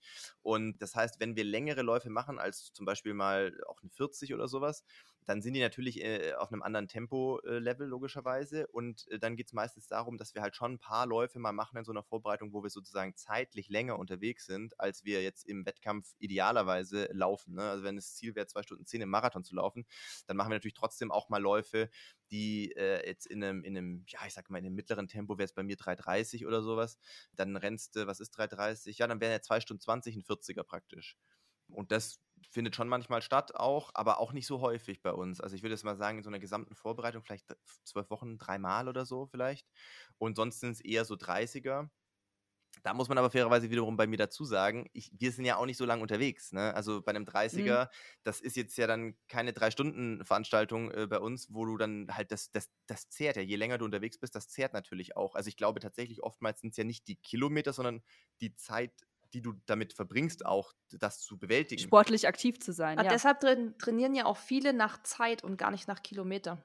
Deshalb sagst du eben, mach den genau, Long Run genau. zweieinhalb genau. Stunden oder zwei bis zweieinhalb Stunden und Genau. nicht mach 30 Kilometer Long Run, weil es gibt ja auch Leute, die ja noch deutlich langsamer laufen, auch als Aline und ich, also die eben fünf Stunden oder so brauchen. Wenn die jetzt dann in ihrem GA1 30, Genau. 30 Kilometer laufen würden, die wären ja wirklich einfach so lang unterwegs, die müssten ja auch mega lang regenerieren, so wie wir damals, drei Tage durchhängen, weil der Körper einfach so, Ja. so eine Belastung hat, die du auch gar nicht kennst, ähm, dass ich für mich zum Beispiel finde ich es auch besser, wenn ich nur nach Zeit trainiere, nicht nach Kilometer. Wenn mir jemand sagt, du hast zwei bis zweieinhalb Stunden Long Run, dann bist du auch nicht so im Kopf mit diesen, oh, ich muss heute 30 Kilometer laufen und vielleicht geht, ist auch an dem Tag gar nicht so viel drin. Das gibt es ja auch. Ähm, Ja. Deshalb, ja, glaube ich, kommt es auch sehr darauf an, wie schnell du halt diese Läufe auch machst. Wie du es auch sagst, wenn ihr 30 Kilometer lauft, also Philipp jetzt in dem Fall, ist er natürlich deutlich schneller als Eileen und ich oder als dann noch andere. Oder Eileen. So, ja, ich mein, Ich finde das, ich find das übrigens sehr süß, dass du mich ganze Zeit, dass du uns beide zusammen in einem Atemzug nennst, wo ich denke, ich laufe noch mal um einiges langsamer als du, Susi. naja, also Aber ich fühle mich sehr geehrt. Ja, vielen, was vielen um einiges. Dank. Also ich finde alles zwischen 3,30 und 4 ist für mich so irgendwie, also nee, ist für Utopisch. mich ein, Achso, du meinst jetzt Gesamtzeit genau. beim Marathon. Ich dachte, nee, oh Pace, Gott, weil- was 3,30 bis 4, wir beide, ja, easy, oder? easy, also das machen wir ja rückwärts. Also, ich, ich sag noch, ich sag noch vielleicht abschließend, aber also ich Ja. würde jetzt trotzdem nicht sagen, dass es kompletter Quatsch ist, auch mal 35 oder 37 oder 40 zu laufen. Ähm, ich 40 vielleicht nicht, 40. Nee, 40 nicht, 37 vielleicht noch okay, äh, je nachdem, Mhm. was man, wie gesagt, für Ziele hat, für Ambitionen hat, für einen sportlichen Hintergrund hat, wie viele Jahre man sowas vielleicht schon macht. Einmal zumindest, vielleicht mit einem bisschen Abstand, zwei oder vielleicht sogar drei Wochen vor Marathon, glaube ich, ist tatsächlich für den Kopf schon ganz gut, weil es gibt ein gewisses Selbstvertrauen. Ich glaube, dass das ein Vorteil auch im Rennen sein kann, wenn du diese Sicherheit sozusagen für dich hast, dass du zum Beispiel gut im Training mal 37 Kilometer laufen konntest, ähm, dann hilft das sicherlich, aber das braucht es mit Sicherheit nicht jede Woche. Und ich sag mal, ähm, da reichen wahrscheinlich auch äh, dann davor noch ein paar 30er. Ne? Also ich glaube auch wiederum, es wird sehr schwer, wenn man sagt, man läuft nur 20 Kilometer äh, irgendwie gefühlt in der Marathonvorbereitung, dann ist halt der Sprung zum Wettkampf, zur Wettkampfsituation, wo du dann halt 42 laufen musst, ist halt schon enorm, glaube ich. Zumal man ja dann im Wettkampf vielleicht auch natürlich durch die Aufregung, durch das Adrenalin ja auch ein bisschen schneller reingeht, als man so einen Trainingslauf macht, dann wird das halt schon wahrscheinlich knüppelhart hinten raus. Aber ähm, 37 oder 35 Kilometer sicherlich nicht jede Woche. Ähm, da reichen auch mal 28, da reichen mal 30 und vielleicht auch mal eine 25. Aber genau, also äh, da ist es, glaube ich, auch besser, dann mit den Kräften ein bisschen Haus zu halten und äh, nicht gefühlt den Großteil der Marathonvorbereitung in so einem kompletten Erschöpfungszustand. Ähm, so wie zu wir damals. aber, Ja. aber wir haben es Ja. eben, Das ist nochmal ein Thema für eine Ja. separate Podcast-Folge. Sachen, die wir früher mal gemacht haben und dachten, das aber ist ich muss sagen, ja, für, für, Ja. für einen Kopf macht man ja immer viele Dinge. Und ich würde es auch, ich kann es auch voll verstehen, weil wir haben es ja auch gemacht. 35, dass man im Kopf wusste, boah, ich habe es geschafft, komm, die sieben schaffst du auch noch. Ja. Das dachte ich auch immer. Also 37 bin ich, ich bin jetzt vor jedem Marathon, glaube ich, mal irgendwie an die 36, 37 dran gewesen, wo ich dann dachte, okay, die letzten 5, 6 Kilometer, da werden die Leute Ja, dich ins Ziel das ist auch echt so. Ja. Wenn du dann halt nicht mehr Aber kannst. ich, ja, ist auf jeden Fall ein spannendes Thema, finde ich, mit diesen Longruns und wie und was. Und ich denke, das hängt bestimmt auch viel davon ab, wie man selber drauf ist, was man schon so mitbringt, was man auch braucht für sich. Also ich bräuchte es jetzt nicht mehr, einen 35 Kilometer Lauf zu machen, weil ich die Sicherheit habe. Aber am Anfang musste ich es auch machen. So, Ja. und dann wusste ich so, oh, ich habe es geschafft. Okay, jetzt kann der Marathon kommen. Marathon-Tapern heißt auf der Couch liegen. Zwei Wochen vorher vom Marathon wird nur noch rumgelegen. Nächster Mythos. Nee, würde bei mir nicht funktionieren, aber ähm, also natürlich bedeutet Tapering, äh, dass man in Vorbereitung auf äh, dann den Tag X, also den Marathontag, äh, logischerweise rausnimmt. Auch wir trainieren jetzt nicht 200 Kilometer bis, bis zum Wettkampftag, sondern ich würde mal sagen, bei uns beginnt es so etwa zehn Tage vorher, mh, weil meistens zehn Tage vorher nochmal so die letzte große Abschlusseinheit ist und dann das Wochenende vorher findet bei uns eigentlich nicht mehr viel statt. Ähm, da ist halt irgendeine Kleinigkeit noch. Und dann kannst du aber, oder könnte ich jetzt nicht, und ich kenne auch wenige Kollegen bei denen, so wenn du halt aus dieser, wenn du sonst gewohnt bist, dass dein Körper sehr viel auch beschäftigt wird, ne? Dann auf komplett runterfahren, dann weiß ich nicht, du verlierst jegliches Gefühl für dich, für deinen Körper, für äh, wie sich Laufen gut anfühlen sollte. Ähm, das würde nicht funktionieren, auch dass du dann am Wettkampftag da an der Startlinie stehst und frische Beine hast. Ich glaube, du wärst einfach nur richtig schlapp, weil man halt gar keine äh, Spannung und nichts mehr hat. Deswegen bei uns wird es dann schon so reduziert, ich würde mal sagen, dass wir jetzt äh, vielleicht die zwei Wochen vorher, wenn man dann schon quasi eine halbe Woche mehr oder weniger rausnimmt, äh, was haben wir da meistens, 100, 160 Kilometer vielleicht, also da geht dann schon eine Ecke weg sicherlich. Ähm, und dann in der äh, Wettkampfwoche selber gehe ich, das macht der jeder auch dann für sich, wie er sich damit wohlfühlt, gehe ich normalerweise schon auch dazu über, dass ich dann nur noch ähm, einmal am Tag trainiere. Ähm, und dann hast du vielleicht ja, mit dem Marathon selber, das ist nicht mehr viel. Was machen wir da? 20er, 15 bis 20 Kilometer irgendwie vielleicht noch am Tag. Wird dann weniger. Wir machen oft, je nachdem, wo der Wettkampf ist, donnerstags noch sogar einen kompletten Ruhetag äh, als Reisetag halt auch und mhm. ja, dann Freitag, Samstag, da findet dann gar nicht mehr viel statt. Freitag vielleicht nochmal lockere 10, Samstag 8. Klar, dann natürlich den Marathon. Äh, der bringt nochmal ein bisschen Kilometer. Dann am Ende des Tages, wenn man jetzt das auswerten wollen würde, dann siehst du auf der Woche trotzdem noch vielleicht 100 oder 110 Kilometer, aber das ist ja eigentlich nur der Sonntag. Aber dass man da trotzdem was macht und auch äh, bei uns meistens mittwochs nochmal eine, eine kleine Tempoeinheit, also gar nicht jetzt wahnsinnig umfangreich und auch jetzt muss es gar nicht irgendwie ultra schnell sein, aber dass der Körper einfach immer wieder ein bisschen beschäftigt wird, wenn man ja über so einen langen Zeitraum äh, ihm ja auch immer sozusagen mit Aufgaben versorgt hat, dann ist das, glaube ich, schon wichtig. Und äh, so komplett runterfahren und gar nichts machen, ich glaube nicht, dass man sich da am Wettkampftag super geil fühlt, ehrlich gesagt. Aber ich bin gespannt, wie es bei euch ist. Äh, bei uns äh, kenne ich bisher niemanden, der das so handhabt. Also ich bin da wahrscheinlich eher so jemand, der ähm, echt wenig macht. Also ich mache manchmal wirklich vier Tage gar nichts, aber ich weiß auch, dass es okay. mir immer äh, geraten wird, so ja, dann mach dich, also genau, beweg dich einfach und komm noch mal irgendwie rein, sonst hängst du da nur rum. Ich habe mal, das ist, würde ich dir auch die Frage mal stellen, Philipp, weil ich gespannt bin, was du dazu sagst. Wir haben mal einen kennengelernt in Südtirol beim Trailrunning. Mhm. Das war irgendwie der beste Südtiroler oder Italiener, äh, italienische Bergläufer in seiner Altersklasse. Also er war wirklich mega stark. Der war damals, wo wir den kennengelernt haben, schon 68 und das war ein Vieh am Berg. Also wirklich richtig Respekt, mhm. richtig krass und so. Und der hat uns auch viele Tipps gegeben und der hat gesagt, dass er vor einem Wettkampf den Tag davor immer einen richtig schnellen Kilometer läuft. Und ich habe das dann tatsächlich mal mhm. ausprobiert und ich hatte davor so Schiss, weil ich dachte, ich bin dann halt so dahin gerannt, also ich habe mich immer so warm gelaufen, weil ich dachte, wenn ich jetzt Vollgas ein Kilometer renne, da zerre ich mir ja alles so aus der Nassen. Da bin ich dann mich eingelaufen ja. und so, zehn Minuten dahin zu meiner Landebahn, wo, wo man so trainieren konnte. Und dann habe ich mir wirklich so mich so hingestellt, so, okay, jetzt renne ich ein Kilometer schnell, also richtig schnell. Er hat auch gesagt, wirklich, ja, also, ja, also nicht, nicht so, ich sag mal so, nicht jetzt so 5er Pace, so, sondern eher schon drei irgendwas oder also was man halt dann noch kann. Und das habe ich dann mal probiert, dann bin ich mich wieder ausgelaufen. Mhm. Ich kann jetzt nicht wirklich sagen, ob mir das jetzt was gebracht hat, das ist auch schon ein paar Jahre her. Aber so von der Idee, meinst du, macht es für uns so als Hobbyathlet irgendwie Sinn, sich das noch anzutun? Weil ich fand das schon auch irgendwie stressig für mich, weil ich halt so, boah, jetzt muss ich irgendwie so schnell einen Kilometer rennen. Eigentlich habe ich da ja gar keinen Bock drauf und es ist voll anstrengend so. Also kann ja, man ja, das ja. machen oder macht das überhaupt Sinn? Bin ich gespannt, was du dazu sagst. also ich ähm, schwierig. also ich glaube jetzt nicht, dass es schlecht ist. Nee, ich glaube nicht, dass es schlecht ist. Ich überlege gerade, äh, was für Beispiele fallen mir sonst noch ein, außer mir jetzt. Ähm, für einen Marathon mache ich es nicht äh, wenn ich jetzt Kenianer, Äthiopier beobachte, wie die vor großen Rennen äh, so äh, unterwegs sind, muss man sagen, die gehen, also die gehen ja fast. Also bei denen ist das ja wirklich, die laufen irgendwie 5,30. Äh, kannst dir gar nicht vorstellen, dass sie am nächsten Tag dann irgendwie einen Halbmarathon unter einer Stunde laufen. Dann ich, also ich mache es meistens so, ich mache dann nicht einen gesamten äh, schnellen Kilometer, aber tatsächlich ist bei uns auch so, wenn wir dann laufen, wir joggen jetzt nicht nur. Also wir, wir machen dann schon so, zum Beispiel jetzt Tag vom Wettkampf vom Marathon, dann laufen wir noch acht Kilometer, klar läufst du die ersten zwei Kilometer von mir ganz locker. Und dann versuchen wir schon so ein bisschen progressiv zu laufen, jeden Kilometer ein bisschen schneller. Vielleicht den letzten Kilometer ähm, auch nochmal flott, jetzt nicht all out, aber sagen wir mal irgendwie drei, 20 oder sowas. Und dann machen wir aber trotzdem meistens noch kurz so ein bisschen äh, Mobilisation, ein bisschen Lauf-ABC fürs Feeling äh, und dann ein paar Sprints tatsächlich. Also ein paar Sprints schon und die sind dann schon knackig.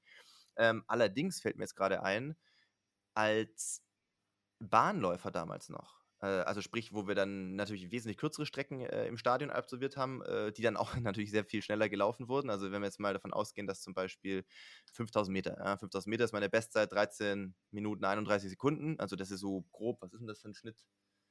Äh, 2,42 auf den Kilometer, ne? das ist ja schon flott.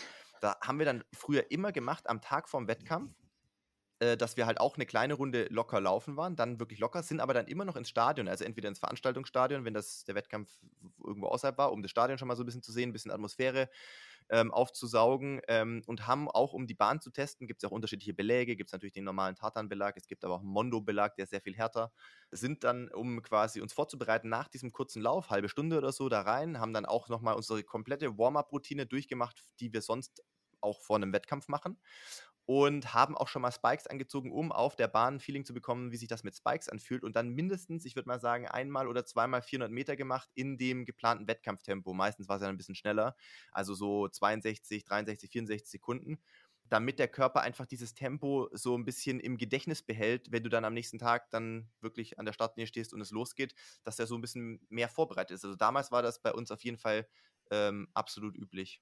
Interessant auf jeden Fall, ja. Ich vielleicht probiere ich das nochmal aus, aber es ist echt anstrengend.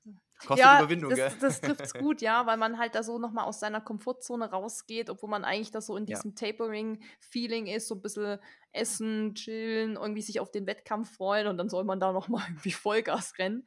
Aber ich, ich fand es ja, einfach mal cool, mal was anderes auszuprobieren und eben nicht sonst, wie man es sonst immer macht, dass man mal so neue Sachen auch umsetzt. Das finde ich eigentlich immer spannend. Also für mich gilt ja, von einem Wettkampf mache ich nichts Neues. Also, mhm. ja, das muss man aber irgendwann mal also, testen ähm, halt dann. ja, ja. Man muss, genau. man muss genau, die Wettkämpfe also ein bisschen priorisieren. Ja. Was ist jetzt so mein, mein High-End-Wettkampf äh, von einem Marathon, der Klassiker, würde ich jetzt auch nicht wahnsinnig viel Neues nee. ausprobieren, aber wenn man jetzt zum Beispiel weiß, man läuft, läuft vor irgendwas Kürzeres mal, dann ist das immer ja, eine ja, ganz gute Gelegenheit, wo man sowas testen kann, ja. Ja, ansonsten mein Tapering ist eigentlich nur ein bisschen reduzierter. Also gar nichts hm. machen kann ich nicht dann wäre mhm. ich wahnsinnig, weil genau was du meintest, man hat sich so hoch trainiert, man ist so dran gewöhnt, so viel sportlich zu machen ja. und dann gar nichts zu machen, habe ich so das Gefühl, als hätte ich so, ähm, also würde sich Energie in meinem Körper anstauen ja. und die will halt raus und die muss ich halt rauslassen irgendwie irgendwann. Deswegen halt so gar nichts machen ist halt nicht mehr, was ich halt weg äh, also was ich mache, als einfach ein bisschen reduzierter. Also mein Krafttraining, mein Krafttraining, Anführungszeichen, da lachen ja auch andere drüber, mache ich ein bisschen weniger. Also anstatt eine halbe Stunde nur 20 Minuten. Ähm, wenn ich laufen gehe, dann mache ich halt irgendwie dann doch irgendwie 15 oder 30 Sekunden langsamer die Pace. Also bin da ein bisschen reduzierter unterwegs, aber viel weniger im Umfang ist es halt dann doch nicht. So, ein Mythos würde ich ganz gerne noch aus der Vorbereitung mit reinnehmen. Ohne Pasta-Party kein Marathon. Ja, dann. Hm. Da haben ja, also die aufmerksamen Run-Skills-Podcast-Hörer hatten ja bestimmt die Ernährungsfolge gehört. Da haben wir ja da, glaube ich, relativ lang drüber gesprochen. Ich bin ja auch mhm. seit einigen Jahren weg davon, aber an sich finde ich es einfach eine geile Sache, so Pasta-Party. Also einfach so ritualmäßig da zu sagen, das wird da angeboten. Ja. Das bringt nochmal die Community zusammen und das ist irgendwie so ein, so ein wie du es auch gesagt hast, Eileen, äh, vorhin, man holt die Stadtnummern ab, dann trifft man sich mit den Leuten, dann gibt es diese Pasta-Party. Also irgendwie muss man das mal von diesen ganzen wissenschaftlichen Sachen mal abgesehen betrachten und sagen, das ist irgendwie mega cool, dass das so ein Bestandteil ist, dass das so dazugehört. Aber ich glaube, so rein von dem, was man sich davon erhofft, braucht man es jetzt an sich nicht. Und da sagen ja. ja auch viele, isst lieber Kartoffeln oder Reis anstatt Pasta und sowas. Aber ich glaube, wenn wir jetzt mal so gucken, die Leute, die sagen, ich will einfach Marathon laufen, um es zu schaffen, ich will da Spaß haben, ich will mit den Leuten am Rand abklatschen, ich will da eine fette Party feiern, dann mach die Pasta, genau, dann mach die Pasta-Party, weil die einfach dann dazugehört. Aber wenn man natürlich jetzt voll ambitioniert ja. ist und sagt, ich will jetzt hier irgendwie unter drei Stunden auch das erste Mal laufen und ich habe mich jetzt krass vorbereitet, dann glaube ich, weiß derjenige auch schon, dass es vielleicht besser ist, was anderes zu essen. Also ich weiß nicht, ob Philipp Pasta isst. Also wir essen ja immer tatsächlich Milchreis. Es hat sich bei uns dann so etabliert, dass wir auch von der mhm. Pasta so ein bisschen weg sind. Heißt aber nicht, dass ich es nicht essen würde. Also manchmal, wenn du unterwegs bist, gibt es keinen Milchreis, dann sage ich, ja gut, dann esse ja die Pasta oder eine Pizza oder so. Das, worauf ich halt Bock habe. Ja, also, Quattro ja. Formaggi Pizza. Ja, so schön Pepperoni. Nee, also so eine, du bist schon so eine Margarita, so ganz basic, wo gar nichts, also keine Pilze und sowas und keine Zucchini. Ja, so ja. einfach halt so Teig. Hauptsache Teig. Ja, ja. äh, so eine richtige Pasta-Party habe ich bislang tatsächlich sehr, sehr selten gemacht, weil wir in aller Regel bei irgendwelchen größeren Marathons ja auch eingeladen sind und dann ähm, gibt es quasi so ein eigenes Catering eigentlich in den Hotels für, die, für das Elitefeld, sage ich jetzt mal. Und äh, da gibt es dann schon relativ in aller Regel sehr breites Angebot an äh, verschiedensten äh, Gerichten, weil man natürlich auch eine größtmögliche ähm, Abdeckung von internationalen Speisen äh, erreichen möchte. Ne? Also die Kenianer Mhm, tatsächlich stimmt, essen ja. einfach wahnsinnig gerne ähm, Ugali, was sie halt von zu Hause kennen. Also der Maisbrei sozusagen, der ja sehr gehypt ist, aber tatsächlich geschmacklich relativ unspektakulär ist, weil er einfach danach schmeckt, mit was du äh, das dazu isst sozusagen. Aber die sind da sehr picky, was das anbelangt und das ist natürlich das, was sie zu Hause essen und wollen da natürlich auch keine Experimente vor ihrem Rennen machen. Klar, wenn du da natürlich ähm, japanische Marathonläufer da hast, die sind natürlich jetzt vielleicht eher ähm, reisorientiert und, ähm, und klar, Pasta wird auch immer angeboten, aber ich bin zum Beispiel auch jetzt nicht derjenige, der äh, vor, also am, am Tag vorm, vorm Rennen da unbedingt Pasta isst, sondern äh, in aller Regel, ich bin ein Fan von Reis tatsächlich, tut mir eigentlich relativ gut. Ähm, Kartoffeln, klar, geht auch äh, immer wieder. Ähm, was, glaube ich, besonders wichtig ist, und das ist ja, dass man äh, vielleicht auch den Leuten hier zu Hause, sofern sie es nicht ohnehin schon wissen, noch mitgibt, dass es ja gar nicht so entscheidend ist. Also natürlich ist entscheidend, was du am Tag vor deinem Rennen abends isst, aber wichtiger wäre, dass du eine halbe Woche vorher schon anfängst, sozusagen ähm, die Kohlenhydratzufuhr drastisch zu erhöhen, weil jetzt nur von dem einen Tag, wo du jetzt dann voll reinhaust, sage ich jetzt mal, ähm, klar kommt da was an und hilft, aber eigentlich ähm, ist das ein Prozess, den man tatsächlich über mehrere Tage ziehen kann, dass halt einfach mehr Glykogen in den Muskeln eingelagert wird, was ja dann bei so Langzeitausdauergeschichten ähm, dem oder derjenigen einfach zugutekommt. Das heißt, ich würde eigentlich sagen, so Mittwoch, Donnerstag, Donnerstag meistens, da wirklich zu gucken, dass man überproportional viel Kohlenhydrate im Vergleich zu sonst ähm, zu sich nimmt und ähm, ja, andere Geschichten ein bisschen reduziert einfach. Also ich bin ja hier die Auch Kartoffelpüree-Front. gut. Also ich Ah, mache okay, wirklich, okay, das, okay. Ist, das ist so ein bisschen meine Tradition am Mittwoch eben, also Tra- wenn man vom Sonntagsmarathon ausgeht, mittwochs koche ich mir eine riesen Portion Kartoffelpüree in einem großen Topf, den ich habe. Und dann esse ich halt jeden Tag ähm, Kartoffelpüree, also so Mittwoch, Donnerstag, vielleicht auch noch Freitag so ein bisschen gewürzter. Mhm. Und dann so Freitag, Samstag sehr reduziert in den Gewürzen. Also auch mit ein bisschen gekochten oder gedämpften Gemüse dazu. Es schmeckt ziemlich unspektakulär auch, weil ich natürlich sehr aufpasse, dass ich da nicht irgendwas reinhau. Irgendwie Zwiebeln, auf, auf die ich total reagiere. Oder Knoblauch reagiere ich auch sehr krass. Also es ist dann so geschmacklich nicht mehr so geil, aber es ist das, womit ich bisher am besten gefahren bin. Also sind wir alle drei gar nicht die klassische Pasta, die klassischen Pasta-Party-Gänger sozusagen. Eher so Nee, äh, nee, nee, Reis, offensichtlich nicht. Reis, Kartoffel, ähm, Milchreisfront so. So, dann kommen wir doch mal durch äh, zu dem Marathon selber. Da habe ich zwei Mythen, die sich, glaube ich, richtig, richtig, richtig, richtig hartnäckig halten. Der erste ist, Mm. der Mann mit dem Hammer kommt ungefähr um Kilometer 30, manchmal auch 32, je nachdem, wo man liest, wo man guckt. So, gibt's bei euch den Mann mit dem Hammer? Oh ja. Also bei mir bisher immer, muss ich sagen, so ab 32, 35 spätestens bin ich jetzt noch nie unterwegs gewesen und dachte mir, habe ich irgendwie scheinbar heute verpasst. Also da, ab da ist bei mir wirklich einfach jedes, jedes Rennen absolute Hölle. Krass. Wie fühlt er sich bei dir an? Was sind das für Schmerzen? Es ist einfach, ja, es ist einfach, ähm, du, ja, so dieses Gefühl, dass so peu à peu äh, der, schon der, A, der Stecker gezogen wird, B, die Muskulatur halt einfach total hart ist, ähm, Oberschenkel, vorne, Waden vielleicht auch, äh, oder untere Rücken bei mir auch. Bin natürlich relativ groß für einen Marathonläufer, was tatsächlich gar kein so Vorteil ist, ähm, denn je größer du bist, desto ja, mehr nimmt man exponentiell auch Gewicht sozusagen zu. Ne? Also jemand, der halt irgendwie 1,76 ist und nicht 1,88 wie ich, ist äh, im Verhältnis auf jeden Fall leichter und arbeitet auch beim Laufen ähm, weniger gegen die Schwerkraft, hat weniger Luftwiderstand, hat weniger Hautfläche, die Hautfläche, die sich äh, zum Beispiel bei warmen Rennen ähm, aufheizen kann. Äh, und deswegen bin ich in aller Regel in den Marathon-Elite-Feldern, sage ich mal, wenn ich da drin bin, mit Abstand der größte Läufer. Ja, das ist mir auch schon aufgefallen. Ja, genau. es ist, es ist äh, kein, leider Mhm. kein Vorteil, aber man kann sich natürlich die eigene Körpergröße nicht aussuchen. Äh, man muss dann gucken, dass man da trotzdem irgendwie mit klarkommt. Aber wenn ich jetzt so einen Eliud Kipchoge oder sogar einen Bekele nehme, die sind ja, dieses, der Mhm. ist ja winzig. Also Kipchoge geht mir bis zur Schulter und Bekele ist ja bestimmt noch mal ein paar Zentimeter kleiner.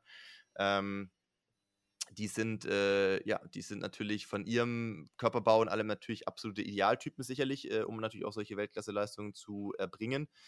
Ja, Mann mit dem Hammer ist bei mir wirklich, ja, ich würde sagen ab 30, 32, äh, Oberschenkel vorne komplett dicht. Dann hast du natürlich auch echt schwerer, äh, tust du dich schwerer irgendwie halt auch dich kraftvoll abzudrücken. Äh, meistens merkst du dann, wenn der untere Rücken fest wird, ja, du hast nicht mehr diese, diese, diese, diese Elastizität, diese Stoßdämpferfunktion, dieses federnde Laufen.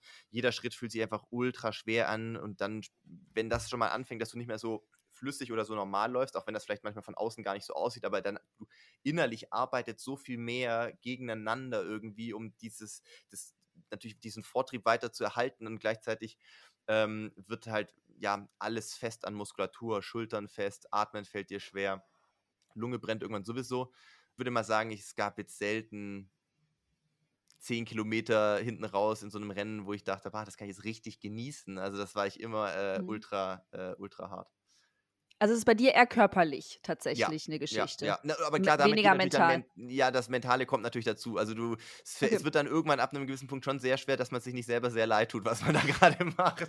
Das ist halt, ähm, ist dann irgendwann auch schwer, aber es beginnt körperlich in aller Regel, ja. Also mental finde ich gar nicht, weil wir sind natürlich so viel gerannt in der Vorbereitung, das ist ja nicht das Problem. Also man hat auch dann keine, also Respekt schon, aber man hat jetzt keine Angst vor der Streckenlänge. Mhm. Zumal, muss man jetzt fairerweise auch sagen, wenn man denn die angestrebte Pace, die man so vorhat, um zum Beispiel Bestzeit zu laufen, ja dann auch theoretisch durchhält, dann vergehen Kilometer relativ schnell. Ne? Also äh, wenn wir da reden von knapp über drei Minuten Pace, dann an sich fliegen die Kilometer schon relativ schnell vorbei und äh, man ist irgendwie abgelenkt auch in einem Rennen durch, oder nee, nicht abgelenkt, sondern sagen wir mal besser beschäftigt, äh, je nachdem, wenn du eine Gruppe hast, dass du eine gute Position hast, dass man nicht jemand in die Hacken läuft, dass hoffentlich dir keiner in die Hacken läuft, passiert trotzdem oft genug, dass du halt nicht stürzt, dass du möglichst ökonomisch dich bewegst, dass du dann aber auch alle fünf Kilometer dich wieder sortierst, um deine Flasche zu bekommen, dann trinkst, dann die Flasche wegwirfst, dann bist du schon wieder zwei Kilometer rum und das vergeht schon eigentlich relativ schnell, aber wenn natürlich der körperliche Verfall einsetzt und die Schmerzen kommen und die Schmerzen dann auch immer, das ist ja auch so eine Gewissheit, die damit einhergeht, wenn die Schmerzen kommen, dann wird es immer nur noch schlimmer. Da gibt es kein, es wird nochmal irgendwann besser. Du weißt ja dann, wenn der Moment eintritt, ab da wird es einfach nur immer noch schlimmer. Und das zehrt natürlich schon auch an den mentalen Kapazitäten irgendwann. Dann, dann ist irgendwann schon so, dass es schwer wird, natürlich wahrscheinlich auch das Tempo zu halten, weil irgendwann schwerer wird, irgendwie flüssig zu laufen. Und dann weiß man aber auch, dass ab jetzt die Kilometer auch länger werden. Und dann können fünf Kilometer schon noch lang sein bis ins Ziel. Susi, wie war es bei dir? Ich fand es jetzt gerade voll interessant, echt. Also, weil, also wirklich, ja. weil ich dieses Mann mit dem Hammer ist ja wirklich was, was man immer liest, auch wenn man da so anfängt mit Laufen. Das kommt ja immer irgendwie. Und ich hatte immer das mhm. Gefühl so, wenn das nicht passiert, habe ich irgendwas falsch gemacht tatsächlich. Also wenn, ja, also wisst ihr, was ich meine, wenn du so denkst, so, hä, also wie fühlt sich das an und so, aber ich meine, ich hatte das ja auch schon am Anfang, die ersten Marathons, wo ich einfach so viel wahrscheinlich falsch gemacht habe. Da habe ich auch immer so ab, ja, ich glaube, bei mir war das erste Tief immer so ab Kilometer 28, weil da bin ich eben ja auch schon so mhm. relativ lang immer unterwegs gewesen. Da habe ich dann schon immer gemerkt, so, puh, jetzt, ah, jetzt wird es schon hart, aber dann weiß man, okay, es ist einfach auch noch relativ lang, dann arbeitet man sich wieder mental so raus und denkt, komm, geht schon. Aber ich würde auch sagen, dass es so, ja, dann nochmal zwischen 34 und 37, weil am Ende weiß man dann auch wieder, okay, bald hat man es geschafft. Da hatte ich auch immer so mein, meine Tiefpunkte ähm, ich muss aber sagen, das lag auch halt hauptsächlich daran, dass ich halt keine Ahnung hatte, wie ich mich auf diesem Lauf irgendwie verpflegen sollte. Und das habe ich mhm, mhm. gemerkt, seitdem ich mich ja so mit dem Thema beschäftige, gerade bei diesen Ultraläufen, da musst du dich einfach verpflegen. Sonst, wenn du da am Berg bist und dann hast du keine Energie, dann kannst du dich nicht konzentrieren, das merkst du, dann kannst du die Schritte nicht setzen. Und seitdem ich mich damit so beschäftige und das so optimiert habe, muss ich krass sagen, habe ich das nicht mehr. Also, vielleicht liegt es aber auch daran, weil ich natürlich nie so auf Anschlag laufe. Also nie auf so. Also, ich bin ja das letzte Mal auf Bestzeit gelaufen, den Marathon letztes Jahr, 2021, aber eben mhm. nicht im Race, sondern so privat. Da hat mich eine Freundin gepaced, die hat gesagt, komm, du bist gerade so gut drauf, lass es mal probieren. Und da habe ich das dann auch mal geübt, so mit dieser Verpflegung, mit Gels nehmen, mit was trinke ich und sowas. Das war ein ganz guter Test. Und ich muss sagen, es war natürlich hart für mich. Ich habe natürlich auch dann, wie Philipp gesagt hat, dann die Lunge brennt und so. Das hatte ich natürlich auch. Und du hast auch gemerkt, die Muskeln, klar, irgendwann, ich meine, du läufst da auf Anschlag sozusagen. Das war bei mir ja auch so. Ich bin zwar da so im Windschatten so gerannt und so. Und sie hat mir das immer auch hintergegeben, sodass ich mich halt nur aufs Laufen konzentrieren musste. Ich habe es schon auch gemerkt, dass es hinten raus natürlich immer schwerer wurde, diese Pace zu halten. Ich habe auch gedacht, boah, jetzt könnte es auch vorbei sein. Aber so einen richtigen Mann mit dem Hammer-Moment hatte ich da gar nicht, weil ich das erste Mal da in diesem Lauf mich so gut verpflegt habe für meine Verhältnisse damals, dass das für mich ein völlig neuer Türöffner war. Ich dachte so, krass, hätte ich das mal früher schon gemacht, dass ich vielleicht nicht nur Wasser getrunken hätte, 42 Kilometer lang. Oder ihr wisst ja, ihr kennt ja auch die Verpflegungsstation, also da gibt es ja manchmal auch so Tokio-Marathon, da liegen irgendwie Smarties und, und auch Tomaten, da greift man vielleicht mal so rein, weil man irgendwie gerade Bock hat. Aber das war ja alles ohne System, das war ja einfach so, weißt du, du rennst und denkst so, oh, da liegen ja Smarties, voll geil. Ob dir das, also keine Ahnung, ob dir das was gebracht hat oder dann vielleicht Bauchschmerzen verursacht. Das war mir halt damals auch so völlig egal. So einfach, ach, wenn das da so liegt, dann wird das schon richtig sein, dass man das essen soll, weißt du so.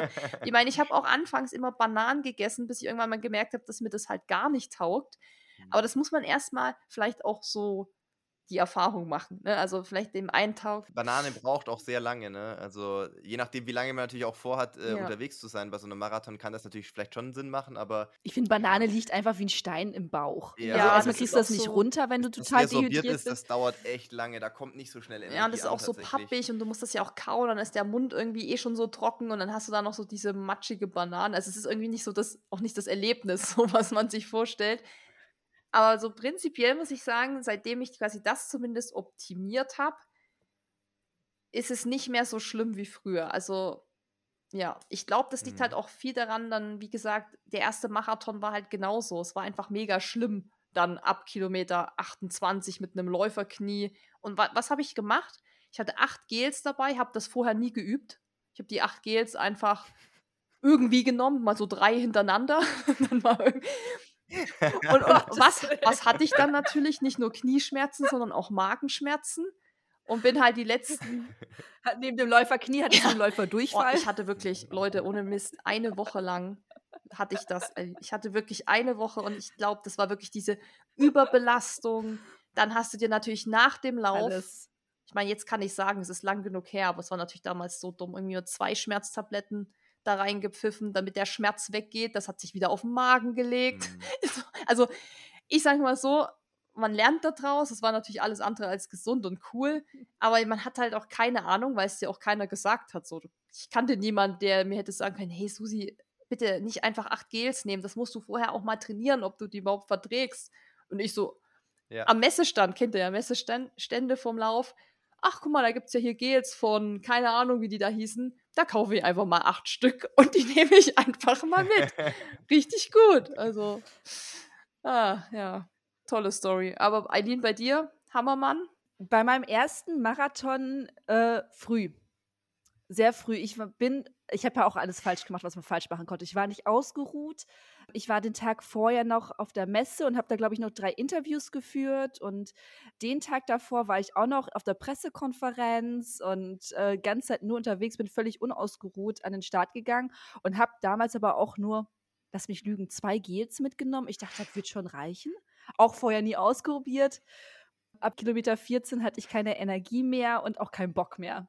Und es gibt tatsächlich sogar ein Video. Meine Mutter, meine Schwester standen an der Strecke mehrfach und die haben mir bei Kilometer, weiß ich nicht, 22 oder so, mir so eine kleine ähm, Smoothie-Flasche mit Tee gereicht. Also ich habe die ausgespült und hatte mir Mate-Tee da reingemacht. Und man sieht nur, wie ich da angelaufen komme und sagt, ich habe keinen Bock mehr, ich will nicht mehr.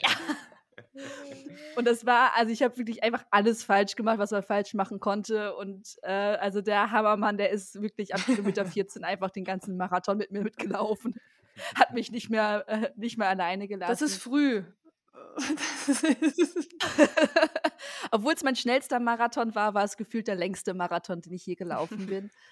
Aber jetzt die, die anderen beiden, die ich letztes Jahr gemacht habe, ähm, da bin ich auch die beiden mit Abstand von sieben Tagen gelaufen, weil das ja nicht anders ging mit äh, Berlin und London. Und ich habe mich anders verpflegt, ich hatte einen richtigen Plan, wie ich die Gels nehme und äh, hatte tatsächlich klar, die letzten fünf Kilometer sind, glaube ich, immer zäh, aber es war, es war kein Hammer, es war dann äh, maximal äh, ein kleines Hämmerchen.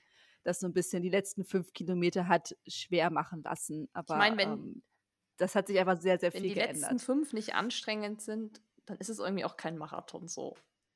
Weil irgendwie gehört das ja dazu, dass es dann halt zäh wird und man denkt, boah, jetzt ne, reicht's dann auch.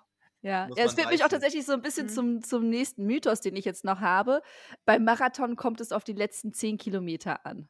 Du kannst auf den letzten 10 Kilometern extremst viel verlieren, wenn du äh, vorher äh, offensichtlich dich falsch eingeschätzt und äh, krass überpaced hast, dann kannst du auf den letzten 10 Kilometern, äh, ähm, unabhängig vom Hammermann, äh, von dem wir gerade gesprochen haben, äh, kannst du halt wahnsinnig viel Zeit verlieren, ne? weil wenn du Mhm. irgendwann mal im Marathon durch bist sozusagen und vielleicht auch in irgendeinem Energiedefizit, das füllst du dann auch nicht so schnell mal wieder auf oder so. Da, äh, da gibt es dann eigentlich nur noch eine Richtung und das ist, du wirst halt immer langsamer werden. Also da kann man wahnsinnig viel Zeit verlieren. Kommt es drauf an, also ich, ich sag mal, kommt es drauf an, äh, vielleicht vom perfekten Timing, wenn du dich gut triffst und sag ich mal bis Kilometer zum Beispiel 30, 32 halt wirklich so auf einem 95% Level von deinen, von deinen äh, physischen Möglichkeiten unterwegs bist, dann kann man auch, glaube ich, und das fehlt mir tatsächlich bislang, ja, ich hoffe noch, dass ich sowas mal erleben werde, dass man ähm, sich so kontrolliert paced, dass du wirklich auf den letzten 10 Kilometern nochmal einen anderen äh, Gang einlegen kannst und äh, halt einfach dann macht es ja dann auch Bock, wenn du einfach sehr viele Leute wahrscheinlich äh, auch überholen kannst, an denen vorbeifliegst und das Gefühl hast, du hast halt einfach ähm, irgendwie deine Kräfte optimal eingeteilt. Unter dem Aspekt könnte ich jetzt sagen, kommt es drauf an, aber wenn man jetzt darauf äh, abzielt, sozusagen mit diesem Mythos, dass man sagt, okay, die ersten 30 sind komplett egal. Und es kommt nur auf die letzten 10 an, dann würde ich dem widersprechen wollen, weil es ist halt rein von der Streckenverteilung doch dann äh, ein krasses Missverhältnis. Äh, also die ersten 30 sind jetzt schon nicht unwichtig Ja. auch. Würde ich Philipp genauso recht geben. Also, die sollte man nicht so außer Acht lassen, glaube ich, die ersten 30. Ähm, aber ja, man kann natürlich hinten raus, merkt man es ja oft dann, wenn man sich, wenn man überpaced oder so, das rächt sich natürlich hinten raus. Und deshalb ist es wahrscheinlich so, dass man sagt, die letzten 10 sind dann so in Anführungszeichen entscheidend oder so. Da zeigt sich Ja. halt, hast du, was hast du falsch und richtig gemacht im Race, denke ich. Also das, da, die Quittung kommt wahrscheinlich spätestens da. Und ähm, weil Ja. jeder weiß, bis zu einer gewissen Kilometerzahl kann man sich gut durchboxen oder da läuft es auch gut, aber wenn man da schon dann irgendwie Fehler gemacht hat, es rächt sich halt tatsächlich immer irgendwie hinten raus. So, vor allem Thema Überpacen ist ja so der Klassiker. Sich mitreißen lassen am Anfang Mhm. bei der Stadtwelle, Peng, alle rennen los und denkst so, Ja, ja, ja, ja. Erster hoch 10, Kilometer Ja. eine Minute schneller als geplant. Shit, Mann, ich muss mich bremsen und dann erstmal den Rhythmus finden. Also ich meine, gehört aber irgendwie auch dazu. Also irgendwie, das ist ja auch das, dieser Event-Charakter, da sich ein bisschen mitziehen lassen und so und das mal mitzumachen. Ich weiß nicht, das ist Mhm. für mich mittlerweile auch so, dass ich das gar nicht mehr so streng sehe, weil wie gesagt, bei uns geht es ja auch um nichts. Ne? Ob ich da nur jetzt 3000ste werde oder 3200ste, ich will da irgendwie auch eine coole Zeit haben und einen coolen Lauf und wenn ich mich da mal mittreiben lasse, ja, dann war es halt dumm, aber vielleicht hatte ich eine gute Zeit, also you never know. Ähm, dann lass uns doch mal zu den Mythen für nach dem Lauf kommen. So eine Formel, die man immer wieder liest äh, bezüglich der Regeneration. Und zwar Wettkampfkilometer durch zwei sind die Tage, die man komplett pausieren sollte. Ja, das würde mich interessieren, ob das stimmt, weil ich halte mich da auf jeden Fall nicht dran. Also besonders du, in, du im Ultrabereich, du müsstest ja dann teilweise äh, 40, 50 Tage pausieren. In, Also, oder ich jetzt auch, ne? Ich habe ja jetzt ja einen Etappenlauf gemacht von 82, zwar nicht am Stück, aber halt insgesamt. Da müsste ich ja jetzt 40 Tage Ja. nichts machen. Oder wenig also machen. eigentlich wäre es nichts machen dann. Also wenn man sagt, dieses, was hast du gerade gesagt, durch zwei, Ja, ja. das, genau, wären ja beim Pausieren. Marathon um die 20, 21 Tage. Da machst du dann drei Ja. und gar nichts. Ja. Also, Nee, das also, ist ja auch irgendwie strange. Äh, tatsächlich ist es schon so, dass ich, ähm, ich neige dazu, äh, schon so eine Woche mal echt oftmals komplett zu pausieren. Früher teilweise auch zwei Wochen. Ähm, wir hatten mal, äh, das war ganz äh, zu Beginn ähm, von wahrscheinlich 2015, war das vielleicht 2015 nach Berlin oder so. Da war es natürlich so, geiler Marathon, ähm, gutes Ergebnis, natürlich dementsprechend viel Euphorie, hast natürlich immer Bock, sofort weiter zu trainieren und habe dann auch nach paar Tagen irgendwie versucht, mehr oder weniger normal weiterzumachen, relativ schnell wieder in normales Trainingsniveau eingestiegen und habe aber auch nach vier oder fünf Wochen echt schnell Probleme bekommen mit meinem Sprunggelenk. Und ähm, dann äh, mussten wir auch ein MRT machen und so und haben uns gewundert, hä, so viel haben wir jetzt ja oder so krasses Training haben wir jetzt eigentlich noch gar nicht gemacht. Was, wie, wo, woher kommt das? Und da war dann auch ein bisschen Flüssigkeit im Gelenk und so weiter. Und dann hat der, der ähm, oder ein Ödem, glaube ich, sogar in irgendeinem Knochen oder so. Dann hat auch der, der Arzt gesagt, er kann sich jetzt nicht vorstellen, dass es auf Basis des Trainings sozusagen ist, was wir in der Zwischenzeit jetzt gemacht haben, aber er, er war eigentlich relativ sicher, dass er meinte, es ist noch so ein Überbleibsel von dem Marathon. Also sprich von der Konstruktion, du trainierst irgendwie drei Monate super intensiv auf das Rennen, plus an dem Tag gehst du dann auch nochmal all in, dann gibt es dem Körper jetzt auch nicht viel ähm, Pause, sage ich jetzt mal. Das ist ein Unterschied zwischen der organischen Regeneration und dem Bewegungsapparat. Und ähm, war offensichtlich nicht genug Pause, was jetzt so ähm, Sprunggelenk und so anbelangt. Und da hat er gemeint, dass alternatives Training wäre wahrscheinlich früher auch schon möglich gewesen, sprich Radfahren, Schwimmen oder Aquajoggen oder äh, vielleicht auch im Kraftraum irgendwas machen, aber Laufen wäre da ein bisschen zu früh gewesen. Natürlich mache ich jetzt keine drei Wochen Pause. Ich habe jetzt nach Hamburg vier Wochen Pause gemacht, weil ich eine akute Verletzung auskurieren musste. Aber das ist ja was sagen, anderes. Genau, was anderes. Ich würde sagen, eine Woche mache ich teilweise schon und dann auch wirklich noch. Aber gar nichts? Ja. Oder nur Laufpause? Achso, Entschuldigung, ja, Laufpause. Ja, dann vielleicht so ein bisschen Laufpause, Krafttraining okay. und so schon, ne? Also so, so Stabi-Übungen und sowas, das, das schadet ja nicht. Im Gegenteil, das, äh, da kann, können wir als Läufer, glaube ich, eh nie zu viel machen, sage ich jetzt mal. ähm, dass man auch so ein bisschen beschäftigt ist. Aber ähm, ich würde sagen, was, was vielleicht schon hinkommt, ähm, wobei da würde ich jetzt nicht für Ultras beanspruchen, da kenne ich mich zu wenig aus, aber für einen Marathon ich würde sagen, dieses durch zwei, äh, diesen Zeitraum vielleicht ein bisschen mit Vorsicht äh, sozusagen genießen. Also trainieren, ja, vielleicht jetzt nicht nur laufen, vielleicht tatsächlich ein paar mehr andere Sportarten mit einbauen, sodass man zwar immer noch aktiv unterwegs ist, da verliert man jetzt auch nicht viel Form oder sowas, wenn man auch ein paar andere Sachen macht, da braucht man jetzt keine Angst haben, aber halt trotzdem, es geht eigentlich beim Laufen immer nur darum, den Bewegungsapparat, glaube ich, ein bisschen äh, zu schonen oder dem vor allem auch eine Erholung zu Wie lange machst du nicht, Susi, nach einem Wettkampf? Es kommt auch immer darauf an, wie anstrengend der Wettkampf war. Also ich hatte ja jetzt am Wochenende den na gut, wir reden ja über ja, Marathon heute. Marathon, ähm, ja, wenn ich den natürlich auf Anschlag laufe, würde ich mir da auch schon so ein paar Tage wirklich, also ich denke mal schon noch vier, fünf, wo ich einfach gar nichts mache. Oder drei, vier, wo ich wirklich einfach mal mhm. chille, weil das auch für den Kopf halt natürlich oft so eine Sache ist. Einfach, dass der Kopf auch mal irgendwie abschaltet und sagt, okay, heute mal nichts mit Laufen und einfach mal was ganz anderes denken.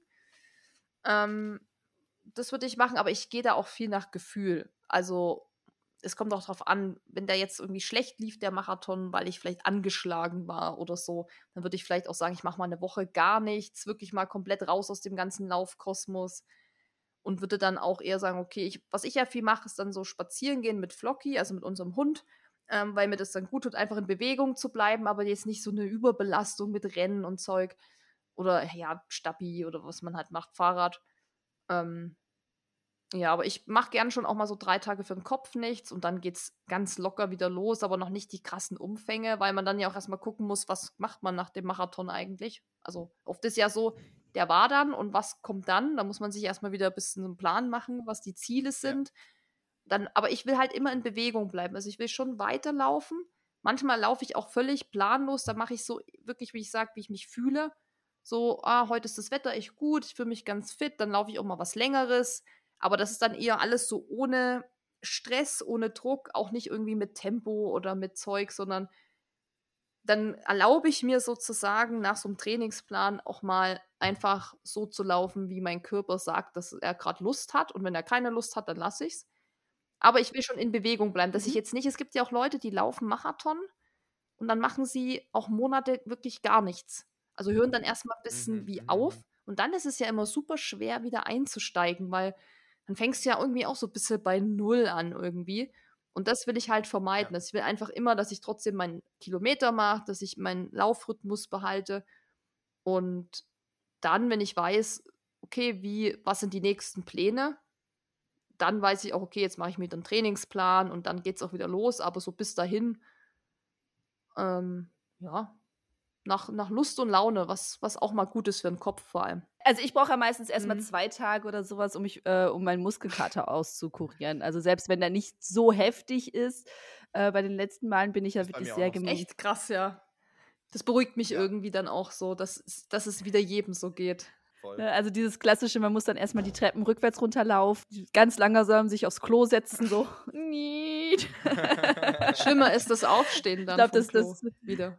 Das Runterkommen geht ja immer noch, aber so mit Schwung irgendwo festhalten, so hochziehen, so. Ah. Ähm, also da brauche ich halt sowieso erstmal und danach mache ich es auch so die erste Woche so ein bisschen nach Gefühl. Ähm, also harte Einheiten würde ich mir sowieso nicht äh, direkt draufpacken, aber dann so ein bisschen gucken. Habe ich, hab ich wirklich wieder Lust aufs Laufen oder mache ich doch eine Stunde Yoga oder nur eine halbe Stunde? Ähm, Spaziergehen ist ja eh drin, weil Hund muss bewegt werden. Da hat man ja gar keine Wahl. Also wirklich alles ganz entspannt. Jetzt haben wir auch tatsächlich die Mythen für nach dem Marathon, die anderen, die ich mir aufgeschrieben hatte, alle mitbeantwortet, weil jetzt alle darum ging, was man halt der Woche danach macht, ob man jetzt noch ausläuft oder ob man nichts tut. Und ich glaube, da sind wir uns alle einfach alle einig, dass man so sich ein bisschen zurückhält und auf seinen Körper hört und auf sich selber hört. Und damit sind wir durch. Durch unsere ganzen Mythen. Außer ihr habt es sind noch. einige Hä? auf jeden Fall, ne? wenn man das nochmal so zusammenschreibt. Ich hätte auch noch mehr Ja. gehabt, ne? Also so ist es nicht. Ich hab- Aber tatsächlich haben wir ganz häufig, sind sie ja dann doch ähnlich und dann hat man doch mit der Antwort irgendwie die andere mit beantwortet. Ja, umso schöner, dass ihr euch beide Zeit genommen habt, mal äh, in eure eigene Kiste da blicken zu lassen, was äh, Marathon und Marathonerfahrungen angeht. Und ich glaube, jetzt kann ich euch einfach ganz getrost diesen wunderschönen Tag entlassen und bedanke mich vielmals, dass ihr dabei wart. Ja, super gerne. Hat äh, sehr viel Spaß gemacht mit euch. Ähm, ich hoffe natürlich auch, wir haben hier mit dem einen oder anderen Mythos äh, ein bisschen aufräumen können oder vielleicht auch bestätigen können. Ja? Ähm, Mhm. Euch, äh, die jetzt hier zugehört habt, äh, hoffe, dass das auch gefallen hat. Vielen Dank, Philipp, für deine Zeit. Es war echt sehr cool, Sehr, auch sehr mal so gerne. Einblicke zu kriegen, wirklich so in so ein Profileben und wie du das so machst. Und mich beruhigt es eben. Wir kochen auch nur mit Wasser. Ja, und, und ihr esst auch nur Kartoffeln und Reis vorher. Äh, Wir essen auch nur Kartoffeln und Reis, so schaut's aus. ja, also vielen Dank auch Eileen an dich nochmal, dass du das alles vorbereitet hast, auch die Mythen da alle aufgedröselt hast, die wir da so reingekriegt haben. Und ich fand es eine nette Runde und ja, habe auch nochmal was gelernt für mich so als oder mitgenommen für mich. Und ich hoffe für alle, die zugehört haben, dass die jetzt sehr, sehr genau wissen, um was es geht und wie der Marathon so läuft. Und macht's, Macht's gut, ihr zwei. Ciao. Ciao, ciao. Wenn dir dieser Podcast gefallen hat, hinterlass uns eine Bewertung und abonniere diesen Kanal, damit du auch in Zukunft keine Folge mehr verpasst. Für noch mehr Motivation und Trainingstipps folge uns auf Instagram unter dem Namen RunSkills sowie auf Facebook und Pinterest oder besuche unsere Website www.runskills.de.